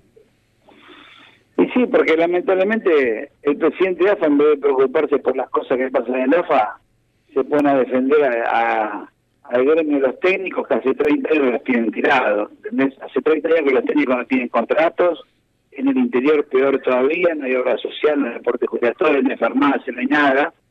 Los técnicos están arruinados, por eso, bueno, me metí en el medio, por eso suspendimos las elecciones denunciando todo con mis abogados.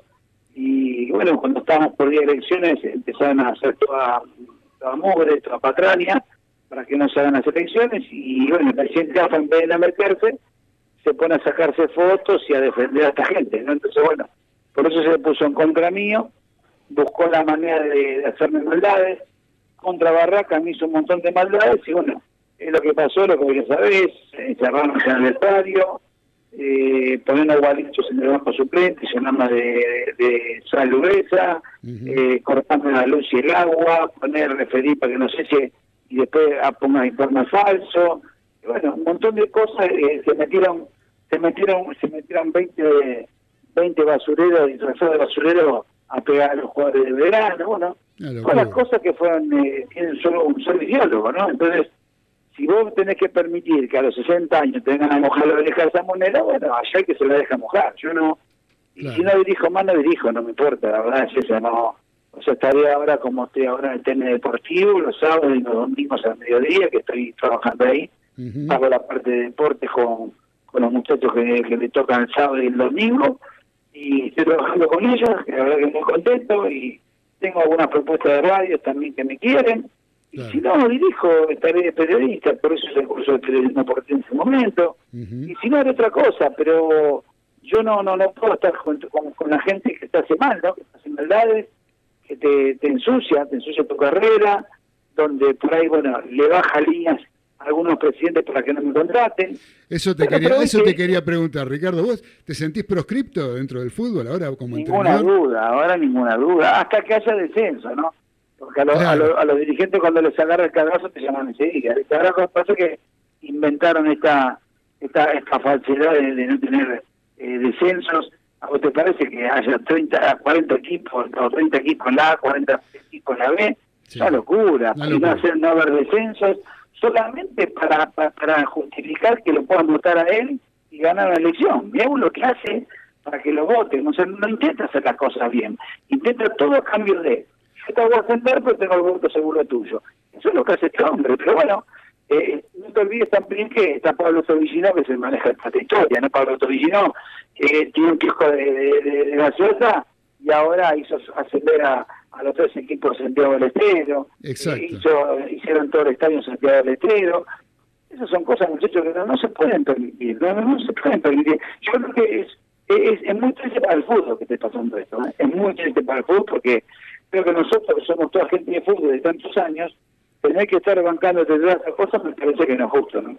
Yo creo que sí, estoy totalmente de acuerdo con vos, Ricardo, pero un poco, eh, a lo mejor, de acuerdo a tu temperamento, que vas al frente como loco, eh, a lo mejor te, eso te genera como en una persona políticamente incorrecta que no hace eh, a tu carrera de entrenador, que ya lo conocemos y de memoria, este, eh, no le ayuda en lo más mínimo porque no te permite trabajar en algo que realmente vos estás recontra capacitado, ¿no?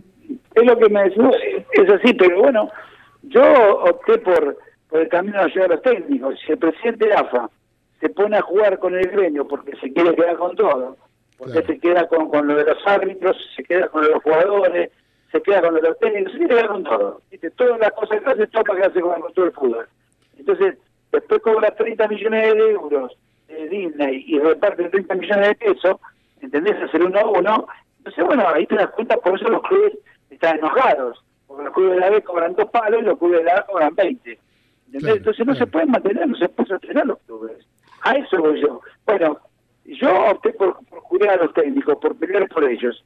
Si él se pone en contra mío, ¿entendés? Y si él se pone a hacerme todas maldades en contra mío porque se le ocurre, porque yo lo fui a ver y, y se me escapó y nunca me atendió, él me hizo meter al gremio de los técnicos también, porque yo hablé con él antes de meterme y él me dijo, dale para adelante que yo te banco en el interior. Y resulta ser que cuando yo me meto y él ve que tengo tanta mo- tanto movimiento con, con los técnicos, me cortó el rostro, no me atendió ese teléfono. Entonces esas cosas no se hacen. Claro. Y hay que, hay que, hay que demostrarles con otras cosas que si él está acostumbrado a otra vida o se encontró muy de golpe con un montón de cosas, también tiene gente que tiene amor propio. Y yo te digo la verdad, a mí me sobra el amor propio, me sobran los huevos que tengo en mi vida, ¿entendés? Para enfrentarlo a él o a quien sea. Yo enfrento a quien sea. No me interesa nada. Y si no dirijo más, no dirijo más. Pero quédate tranquilo que no la va a pasar bien él tampoco, ¿eh? Porque tenerme en contra de mí, mirá que no es fácil, ¿eh?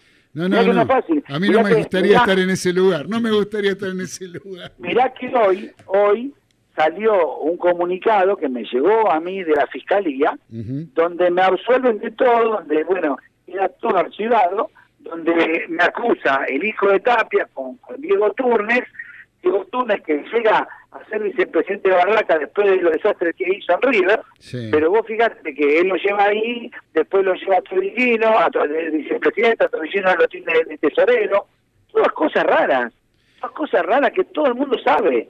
Entonces, bueno, ahora me, me absolvieron, no es que me absolvieron porque me estaban acusando un montón de cosas que no fueron verídicas.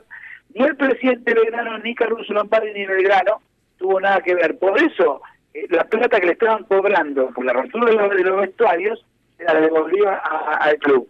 ¿Sabes por qué se la devolvió al club? Porque sabe que no hicimos nada, que fue un invento de ellos para taparse. Claro. A ellos no los sancionaron con nada, que nos cortaron la luz, el agua, nos encerraron, les pegaron a los jugadores y pasaron basurero. A ellos no le hicieron nada. Bueno, ahora, eh, ojalá que se agarren porque ahora vienen mis denuncias. Yo eh, esa semana presenté 14 páginas con denuncias y están denunciados todos. Están denunciados todos. Van a empezar a caminar uno por uno para ver quién tiene razón. A ver si tengo razón yo o tiene razón ellos. Vamos a ver, vamos a ver.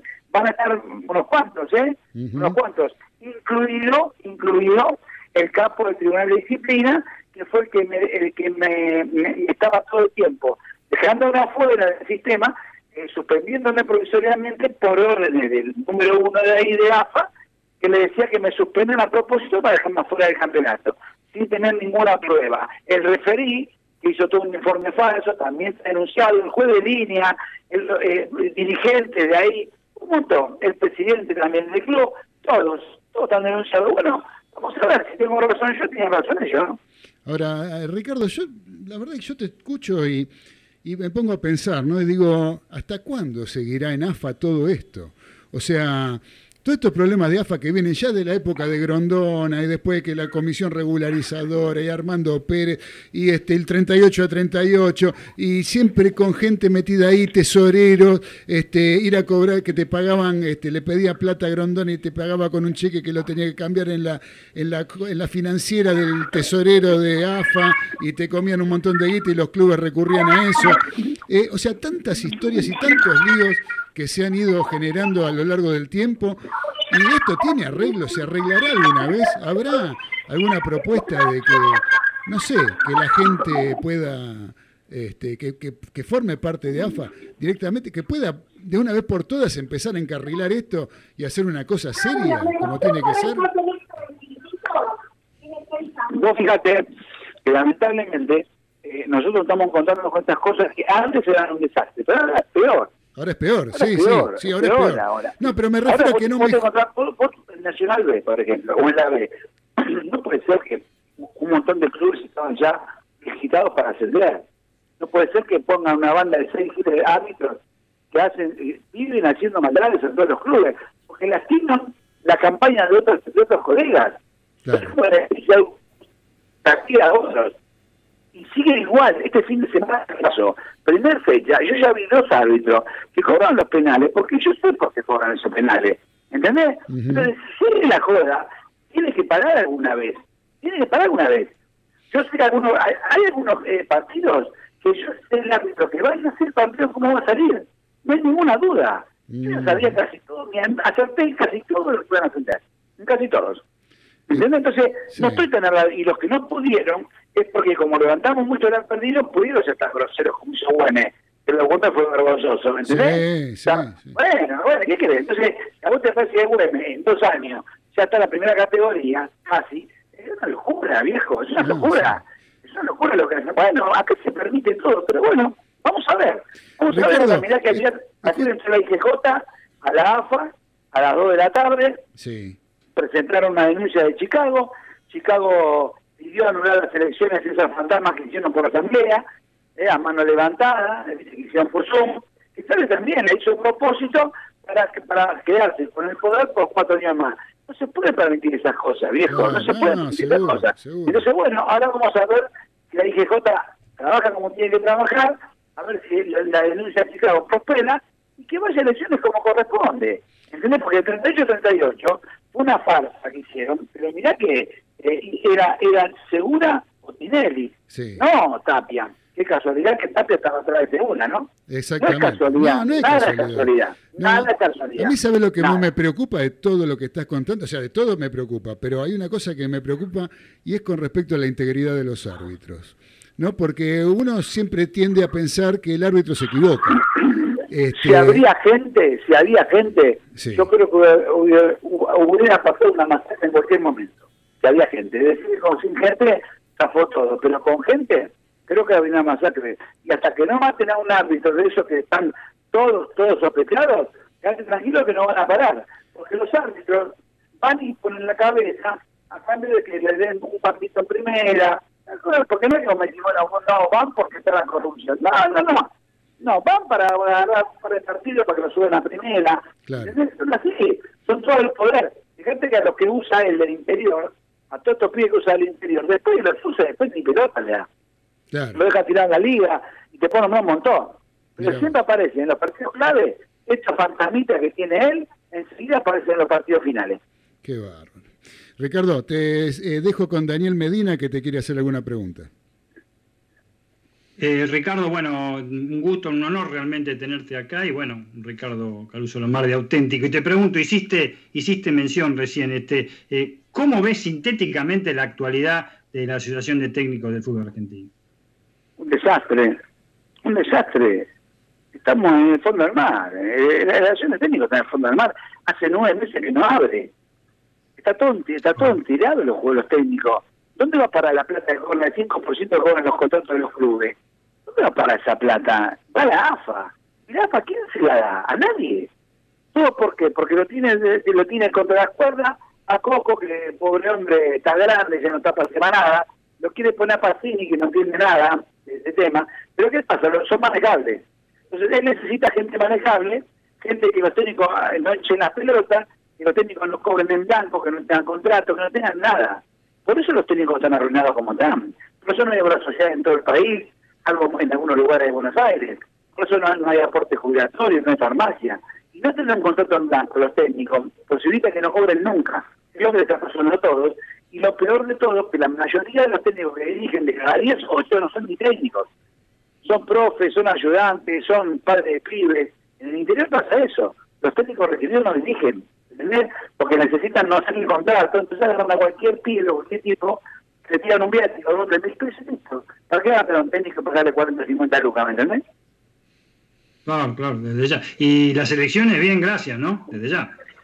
Y las elecciones, mira, las apareció en su momento, eh, con, con toda mi gente, hicimos la denuncia del caso, nos hicieron caso, bueno, Eh, después empezaron a, a poner amparos, a no dejar entrar a, a- a la, a la gente, como es, al interventor, no lo dejaron entrar, le cerraron la puerta, metieron abogados de otros gremios y lamentablemente, bueno, eso posibilitó que, que lo dejen provisoriamente, llegaron a, a, la fiscalía o al juzgado en ese momento, el 38, eh, empezaron a hacer eh, amparo, cualquier cosa para parar todo, lo dejaron provisoriamente después de la pandemia y hace tres años que no, que no, no, no asoman la cabeza, viejo. Y, y nosotros seguimos sin haber, eh, eh, nunca, nunca, ningún técnico pudo votar, nunca pudo votar un técnico. Somos más de 20.000 técnicos y nunca pudimos votar. Y eso hacer ¿Cuántos, cuántos 800 te- cuántos técnicos. estarían este, afiliados más o menos, este, Ricardo? Mira, técnicos debe haber entre 20 y 25 mil técnicos. Lo que pasa es que ellos quieren hacer votar a 800 técnicos, que son los que tienen los carnet truchos escondidos de cada uno, que lo ponen al día todo lo que son de la banda de ellos. Lo ponen al día Qué sin pagar para que puedan votar, ¿entendés? Qué barbaridad, qué, qué, qué situación este, difícil, ¿no? Ni, ni, ni miras este, en este momento, eh, o sea, estás por dos frentes, estás en el tema de, de lo que, de la lucha que tenés vos contra la AFA, pero esto también está muy relacionado, obviamente, ¿no? Bueno, pero por eso me vino a pelear con AFA a mí. Porque yo, como defendía a los técnicos, me hicieron la guerra. Eh, Tapia y Tobillino me hicieron la guerra por eso. Y a mí, bueno, me hicieron la guerra, ya está, me eligieron como enemigo. Bárbaro, yo soy enemigo de ellos, bárbaro, no dirijo más porque ellos me voltean, bárbaro, ¿no? Ya está, yo lo tengo asumido, ¿entendés? Vamos a ver cuánto duran ellos también, ¿no? Porque ellos sí, Sí, optaron por eso, ahora, ahora me van a tener que aguantar a mí con todas las denuncias también, ¿eh? No te creas que... Mirá que yo no soy un, un- un tipo fácil tampoco, ¿eh? Yo ahora tengo a, Miguel Pierri, que salió de presidente Pierri, y Pierri ya presentó toda esta semana, así que bueno, ahora vamos a empezar a ver qué contestan ellos de todas las denuncias que vamos a meternos todos, que tengo denuncias de todo tipo para meter, ¿eh? así que y con todo con pruebas. Yo no como ellos, que te denuncian y no tienen pruebas. No, no, yo tengo todas pruebas. Tengo todas pruebas. Si vos ves cómo me trató el, el, ¿Qué, qué el- el cole- qué capo, colegas ¿sí? te- te- ¿Hay colegas que te apoyan en este aspecto, en, esto, en estos Los momentos? no se meten, los técnicos no se meten. Tienen miedo de quedarse sin la bombura. Entonces son todos temerosos de eso. Todos tienen miedo de... Y es como los dirigentes. Los dirigentes no, no dicen nada, no la boca, se callan la boca porque tienen miedo a, a que lo borren del sistema. Y al que no le importa es porque tiene algún negocito entre medio, ¿viste? O sea que los que no dicen nada porque tienen un kiosco entre medio. No tengan ninguna duda de eso. Eh, Ricardo, quería consultarte eh, qué medidas o propuestas consideradas fundamentales para cambiar esta realidad del fútbol argentino. ¿Vos hablas de los técnicos o del fútbol? Sí, sí, de, de los técnicos y, y del... Los técnicos tiene que haber una elección limpia y transparente, cada uno que, le- que, que se presente su lista, y el que gana, gana y chao. Y es todo limpio y transparente como tiene que ser, que se haga un censo todos los técnicos que están recibidos y que todos los técnicos recibidos puedan votar. No que ellos ahora están haciendo el curso con un montón de pibes que no entienden nada, que hacen hacer primer y segundo año, le dan los carnets para que puedan votar. Y los tienen agarrados porque si no me votan a mí, no les van a terminar el curso. Entonces los apretan a los pibes. Es todo así, es todo amenazas de este país. Es todo amenaza. Entonces no tenemos que permitirlo. No tenemos que permitirlo. Entonces, hagamos una elección seria, que votemos todos, que dé gana, que sea transparente y que todos podamos ver dónde van a votar cada uno, eh, poner eh, el jefe de mesa en todos lados, y que toque ganar que gane. Eso va a ser lo mejor. Con respecto al fútbol, hasta que no bajen la cantidad de, de- de equipos, hasta que no hagan los descensos como corresponde, a que dejen de hacer la barrabasada que hicieron estos campeonatos, nunca lo vas a mejorar. Encima sin público, sin nada. ¿Sabes por qué? Porque el, el jugador que más o menos da bien se tiene que ir. Porque la plata que ganan acá no existe a comparación del, del exterior, ¿entendés? Entonces tienen que ir. Entonces, ¿qué hace cualquier equipo? Vamos a jugar con los pibes. Y hay un montón, no te está pasando que hay un montón de jugadores que vos no conocés ahora. Ya te conocías a todos. ¿Sabes por qué? Porque aparecen todos pibitos, porque le sale menos plata, porque le queda más plata a los clubes, le queda más plata a los dirigentes, ¿entendés? Y todo sigue igual. Y nadie se calienta. Y después sale el campeón siempre le boca arriba. ¿Qué querés? Es así esto. De verdad, de verdad. Así es. ¿Sabés qué? Para, para distender un poquito, Ricardo, te quiero contar que llegó un mensaje de. Vos sabés que tenemos acá un columnista de automovilismo, que es el señor César Ceballos, que me manda un mensaje acá que no pudo venir hoy a la radio, pero dice: mandale a Ricardo un abrazo muy grande de su gomero favorito, de la calle Álvarez Tomás, me dijo. No sé si lo. Bueno, ¿Sabés quién es el uruguayo César? Que Sí, sí, sí, mándale un beso, mándale un beso, sí. Eh, dice, Sí, vamos, vamos a arreglar las gomas ahí, vamos a, a hacer la propaganda de la comedia de Zombie. Exactamente. Sí, Ricardo, escúchame. Vamos a hablar un poquito de fútbol. Pero dos minutos, porque no te quiero robar más tiempo. Primero que nada, te quiero preguntar, porque vos dirigiste en un montón de clubes, en el ascenso, en primera, en un montón de lados. ¿Cuál fue el, que, el club que te dejó mejores recuerdos? Es que es todo, pero cada uno tiene un quilombo diferente.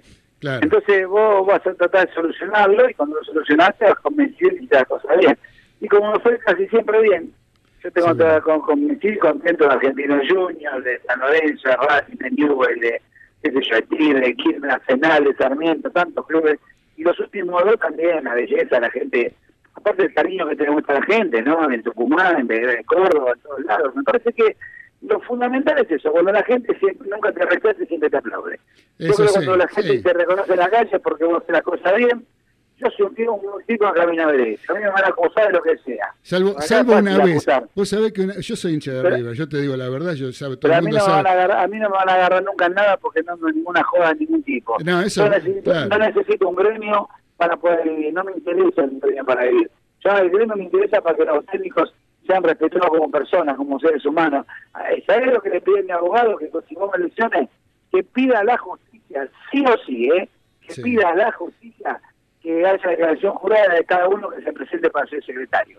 Declaración jurada. Luego yo entro con un 600 y no me puede con 4 BM, con 15 departamentos, con 5 cosas alojantes. No puede ser tampoco, viejo. Es verdad. No puede ser. Bueno, alguna vez que cambie todo esto, ¿no? Exactamente. Y, y, y sabés que, bueno, yo te decía que yo soy hincha de River, y en la cancha de River, cuando fuiste con Quilmes en, la- en el Nacional B, ahí no te aplaudimos demasiado, ¿eh? Que te enojaste No, con el Chori Domínguez. con- con el Chori, con Cabinal y con los Campos. Con el Chori, Con los tres. claro, con los tres. Con los tres. Con otro, y bueno, yo defendí a Quilmes. Sacamos un buen empate. Sí, sí, nos hiciste sacar, nos hiciste hacer bastante mala sangre. ¿eh? Mirá, a los dos partidos, a los dos partidos quedé primero Sí. con Quilmes y me fui a San Lorenzo. Claro, claro, claro, claro. Bueno, claro. entonces me vino bien el empate, ¿viste? El no perder es muy importante. ¿Qué te parece? Decime, vos que tenés siempre un radar impresionante y conocés muchos, yo siempre pongo como ejemplo el caso de Botero, que lo llevaste a Argentino Junior, que para mí era un absoluto desconocido y lo vi jugar en Argentino Junior porque vos lo llevaste. ¿Tenés alguno en vista así? ¿Me podés nombrar algún jugador como el estilo Botero, así desconocido, que después... No, no, no, siempre hay, siempre aparecen algunos, ¿eh? Pero vos, ¿cómo, te- cómo haces para un tener caso- un caso registro digo, de todo eso? Ahora, cuando, ahora en marzo, cuando se abrió el libro, yo hablé con la dirigente de Tigre, porque tengo una relación, y le dije, a Copetti. Hace dos años le llévate a Copetti. A Copetti, el de Rafaela, viste que está en Sí, Racing. ah, está en Racing, Y, sí. y- sí, ahora lo quieren de Brasil, o sea, de Álvarez, y tres partidos ya la Racing. Bueno, yo Copetti apenas lo vi, el primer partido jugó contra nosotros y dije que es una bestia. Terminó el partido y le dije, mira lo que te voy a pedir, el de ya te voy a pedir. Se cagaba de risa. Él no juega delantero, juega de ocho. Ah, Y ahora en Racing empezó a jugar delantero, la última parte en, en Rafael, y en Racing empezó a jugar delantero. Pero bueno, esas son las cosas, cuando vos ves un jugador, eh, no, no, no, no tenés que ir al colegio para darle vuelta, tenés que saber de fútbol, Claro. y medianamente el que dirigió se da cuenta que el jugador puede llevar una primera, cual no, no sé. Yo sabés que tengo en vista a uno que entra un ratito en Colón de Santa Fe, que está haciendo una muy buena campaña, Colón entre paréntesis, pero Sí. hay un jugador que se llama Pierotti, ¿lo tenés? Uh, el, el flaco, el que juega de ocho. Un, un metro ochenta y ocho. Sí, sí, y la sí, pisa, y la pisa que la domina, ¿viste lo que juega? Me encanta ese jugador, pibe que tiene 18, Sí, 19 ese chico, años. Ese chico, ese chico no sé dónde lo había visto jugar yo, pero es un jugador bárbaro. Aparte, es, lento porque, porque es muy alto. Sí. Yo para mí es, eh, eh, está más para jugar de doble 5 que para jugar contra la raya. Mi sensación es esa. Exactamente, tiene todas las, las cualidades como para distribuir. Todas las condiciones para jugar al Enzo Pérez. Eh, ideal, ideal. Bueno, ya le está tirando un tip a- al muñeco Gallardo para quién tiene que pedir, ¿no? Aparte de buena altura, bien, bien, muy, Sí, buen yo lo vi, pero aparte es jovencito, tiene 19 años, creo, una cosa Sí, así. sí, sí, Es sí, muy muy. Bueno, viste, viste te- eh, eh, puse bien el ojo ahí entonces. Sí, sí, sí. Ahí estamos, sí. ahí estamos. Así que bueno, querido Ricardo, no te queremos robar más tiempo.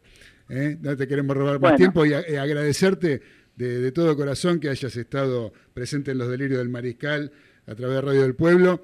eh, y agradecerte básicamente por la deferencia de atendernos. No, no, para mí es un placer. No, no, yo atiendo a todo el mundo. No, para mí son todos iguales. Y escúchame, después, No, no, no me interesa con quién hablo, porque vos no puedes hacer diferencia con quien hablas, no tiene nada que ver eso. No, no, por eso yo te digo, te agradezco, porque normalmente, bueno, no todo el mundo piensa como vos. No, no, Eh, eso quédate bien tranquilo que yo lo sé también. Así- sí, no, ya sé, está más que claro. Escúchame, Ricardo, después Ezequiel se va a comunicar con vos para ver cómo podemos hacer para llevarte un, un- un- un presente de, de la gente de Broobjetos, ¿eh? un objeto de diseño, una base de celular, alguna cosa para arrimarte, para hacerte llegar, ¿sabes? Si no te molesta. Bueno, no, tráeme un iPhone, un iPhone, tráemelo de, de Estados Unidos. Nada, por ahora, por ahora, por ahora te puedo llevar la base de la gente de Broobjetos. Bueno, bueno, está bien, no hay Eh, problema. así, como para tener una atención con vos, nada más de la gente que, que nos acompaña. ¿eh? Bueno, Así que gracias a Ricardo, eh. buen fin de semana, muchas gracias y hasta siempre. Un abrazo para ustedes. Gracias. Muchas gracias. Fue la, la palabra de Ricardo Caruso Lombardi en Los Delirios del Mariscal. Eh, así que bueno, la verdad que creo que será una nota muy linda. Tenemos muchos mensajes que se fueron, fueron llegando. Por ejemplo, Adriana de Almagro dice: Hola Mariscales, excelente programa y muy buena la entrevista con Caruso Lombardi. Lo felicito. Eh, muchos saludos para todos. Adriana de Almagro, muchas gracias, querida Adriana. Eh, le agradecemos también el saludo a Gabriel Salvatierra. Nos está escuchando el querido Gaby, otro que tiene historia de fútbol. Nos estaba pidiendo una pregunta para Caruso, pero se encargó Dani de hacerla. Eh, también Gustavo González, que está escuchando, eh, nos saluda. Y eh, el señor Marcelo Cantoni, mi gran amigo Marcelo Cantoni, que hizo la Claudio, muchachos. Acá estamos, como siempre, escuchando el mejor programa de la AM. Abrazo grande. Bueno, muchas gracias, Marce, para vos. Un beso grande para Paula para Nahuel y para todos los que estén junto con vos rodeándote, seguramente prendiendo el fuego para hacer algún animalito en la parrilla. Así que bueno, ahora vamos a escuchar un poquito de música de otro, otro cumpleañero que cumplió ayer 72 años, otro pisciano, otro músico pisciano, como, como el señor este, capitán de los polvorines, ¿no? Un Así gran es. músico, un gran músico. Vamos a escuchar, eh, ayer cumplió 72, el señor Claudio Gavis. ¿Se acuerdan? que ¿Usted sabe, Galito, quién es Claudio Gavis? No, había- no había nacido yo. Y Ayer, ayer no había nacido usted. No, hace 70 años no, no había nacido. Y yo tampoco, pero lo conozco. Bueno, es de otra época. ¿Usted lo conoce o no? Pregunté este No, mes, no no, lo le pregunté cuándo No, nació. no lo conozco. Pregunté, no lo conoce. No. Bueno, eh, él, eh, hay una de las bandas fundadoras del rock argentino que se llamó Manal. Manal. Un trío, un trío que hacía blues urbano, ¿sí? Eh, junto con el señor Javier Martínez y Alejandro Medina, el- uno de los bajistas preferidos que tengo yo, el señor Alejandro Medina. Y el guitarrista de ese trío, de ese power trío, era el señor Claudio Gavis. Claudio Gavis hoy en día vive parte del año en Madrid, parte del año en la Argentina, y eh, grabó eh, hace un tiempo un disco que se hizo en beneficio del Cotolengo Don Orione, que se llamó El Blues, el blues local más vivo que nunca. Eh, grabó un tema que grabó, había grabado en su momento con eh, la banda Manal. Y estoy refiriéndome a Una casa con 10 pinos. De aquel disco con músicos, algunos conocidos, otros no tanto, pero está ejecutado en la guitarra del señor Claudio Gavis. Vamos a escuchar Una casa con 10 pinos. Dale, Nico.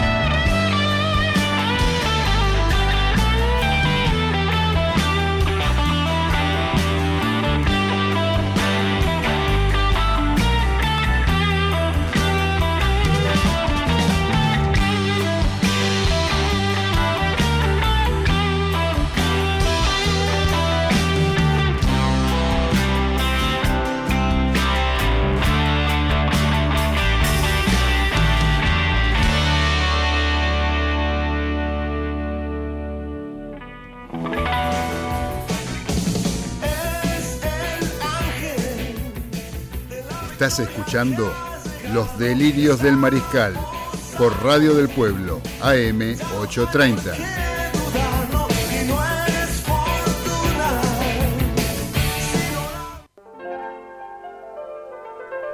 Continuamos en Los Delirios del Mariscal. Ya en la recta final del programa nos quedan muy pocos minutos porque se viene en honor a la verdad con Raúl Graneros, un gran periodista que está esperando para acompañarlos en Radio del Pueblo. Tenemos un audio. Galito, a ver ¿qué, de qué se trata. Que tengan un muy, muy buen fin de semana, mariscales. Cariños desde la feliz. Ahí tenemos a Adriana de MDQ. Adriana de Mar del Plata, también nos está saludando Diego de Golney. Eh, dice que nos está saludando y que le gustó mucho eh, lo que es la entrevista con Caruso. Lo mismo que el señor eh, Fernando de, de San Telmo, que dice, Arias pensé que se había vacunado, vacunado. Era una metáfora de un perro. Caruso, ahora Claudio Gaby son lo mejor. Fernando de San Telmo, gracias querido Fernando. Eh, Víctor de Flores nos está saludando también, que le gustó mucho la nota con Caruso. Un lujo, ¿eh? Eh, Sí, dice, no es fácil dialogar con personalidades tan locuaces. Y la verdad que no, pero creo que Salió creo que una salió bien la nota. Creo que salió bien. Muy Después buena la- nota. Después la vamos a subir a YouTube esta. Esta la vamos a subir a Amerita, YouTube. amerita. Amerita, amerita. Mañana la vamos a subir a YouTube para el que la quiera escuchar, a nuestro canal de los delirios del mariscal. Eh, ahora vamos a darle paso al señor Carlos Arias. Eh, con lo que es la voz de la experiencia. ¿Qué nos trajo, Carlitos? Para River, la década infame fue 1960. Opa. Piensen ustedes que River ya venía de cinco años sin ganar campeonatos, no, de tres años sin ganar campeonatos, y empezó a sumar y acumular. Y en esa década, de 13 campeonatos que se jugaron, porque aparecieron en el final de la década el campeonato nacional y metropolitano, River salió segundo en 8, tercero en 2, en uno cuarto y en otro quinto y en otro sexto. Era el eterno segundo. Por ejemplo, en el 60 sale campeón independiente River segundo. En el 62 Boca campeón, River segundo. En el 63 Independiente campeón, River segundo. 65 Boca campeón, River segundo. 66 Racing campeón, River segundo. Y después empezaron los campeonatos metropolitanos y nacional. Hasta que en el 69 sale Chacarita campeón en el metropolitano, River segundo. Boca campeón en el nacional, River segundo. Segundo los dos campeonatos. Una locura.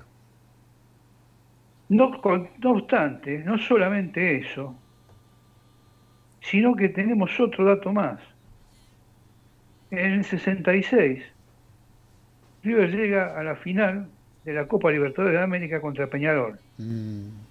Gana su partido de ida, pierde su partido de, de ida en Montevideo y gana la vuelta acá en Buenos Aires. Van a Chile a jugar el desempate. Y es el famoso que ganaban 2 a 0 y perdieron 4 a 2. Claro. Y no solamente eso.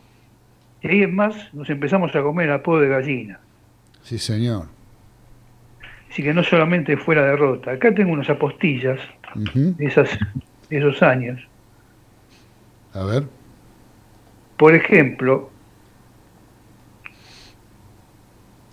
el River, sin posibilidades de, en el 67, formaba,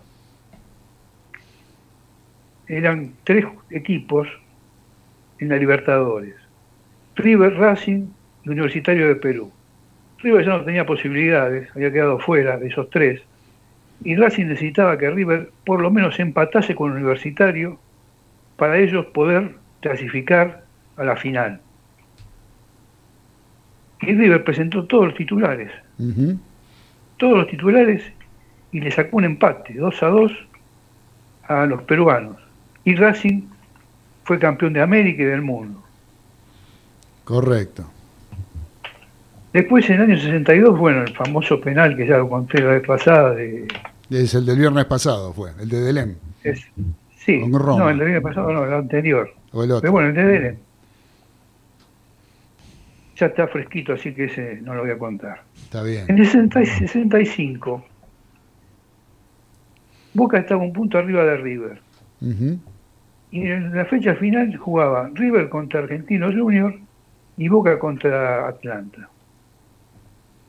Armando hizo algo que me pareció algo desleal totalmente. Fue y compró. Armando, presidente de. Boca, aclaramos, ¿no? Armando, presidente de Alberto Boca. J. Armando, sí, sí, presidente Sí, de Boca. Sí. Fue y compró los tres mejores jugadores de Atlanta. No, no es que le puso plata para que vayan para atrás, los compró. Para que jueguen en Boca. Compró a Luna, a Sarich y a Madurga. Y le sacó medio equipo hasta Atlanta. Y esos tres no pudieron jugar la última fecha, que Boca gana 3 a 1. River gana su partido contra Argentino Junior y no alcanza. ¿Qué va? En el 66, eh, Racing es el año de la campaña impresionante de Racing, Del equipo de José. el equipo de José. Pero acá les voy a mostrar la paternidad que tenía River sobre Racing. River llega a Avellaneda y Cejas tiene el arco invicto. La cantidad de minutos llega eh, a Avellaneda en la séptima fecha. Lleva más de 600 minutos invicto el arco. Y termina empatado 1 a 1. Así que le sacamos el invicto de arco. Gol de más, ¿no?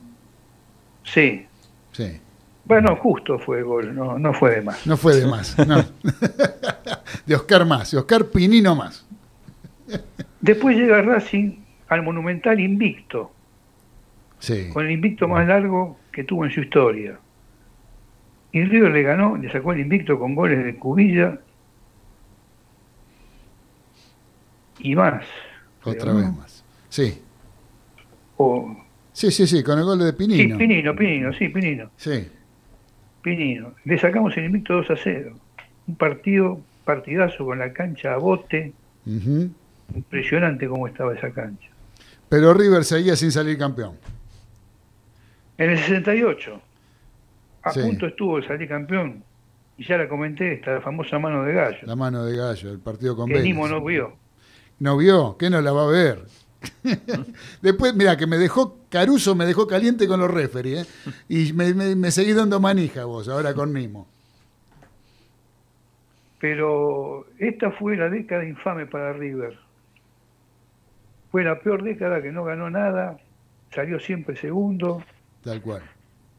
Nos decían ustedes cuando vayan a Luna Par no, no pueden ir porque a decir segundos afuera y que no, no, no ven la pelea. ustedes. Qué bárbaro, Carlitos. Bueno, voy, a, le voy a contar rápido, tengo una sola obra de teatro. a ver, una sola, Presta una solita porque estamos sobre la hora y quiero que el capitán atención, lea la agenda. Presta atención.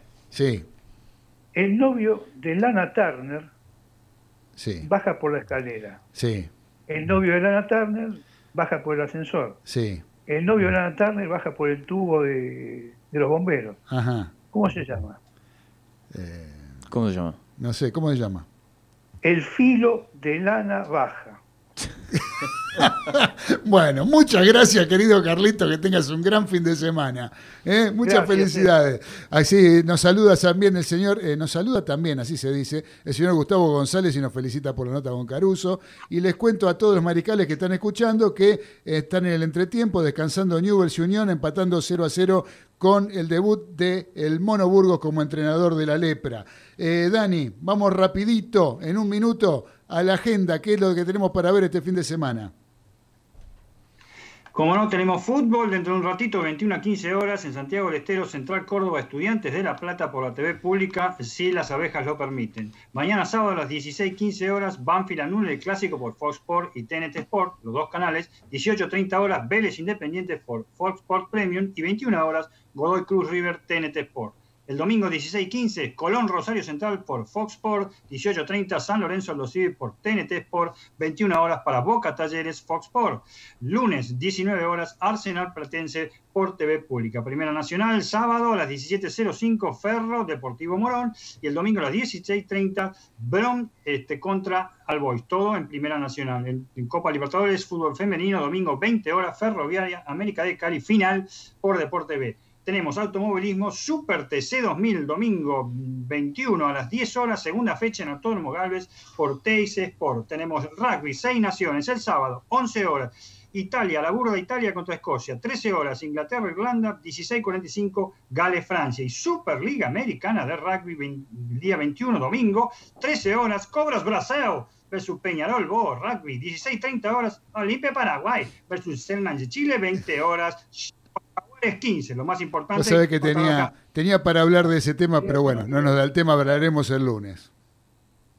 Sobre la Liga Sudam- la Superliga Americana de Rugby.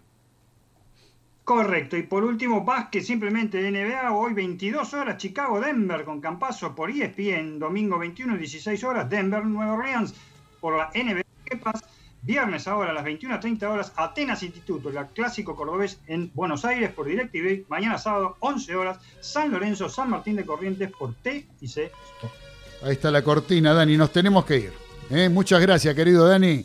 Muchas gracias a todos los mariscales que estuvieron conectados, gracias a la operación técnica del señor Nicolás Olaechea. Ya se viene, no se vayan de Radio del Pueblo porque viene en honor a la verdad con el señor Raúl Graneros. Y lo digo con todas las letras. Señor, señor periodista Raúl Graneros. Gracias Ezequiel, Un gracias placer. Arias, gracias a todos los mariscales. Les mando un abrazo grande, que tengan un gran fin de semana y el próximo lunes nos encontramos a las 21 comentando todo lo que pasó en el fin de semana deportivo. Abrazo de gol para todos. Chau. Chau, chau.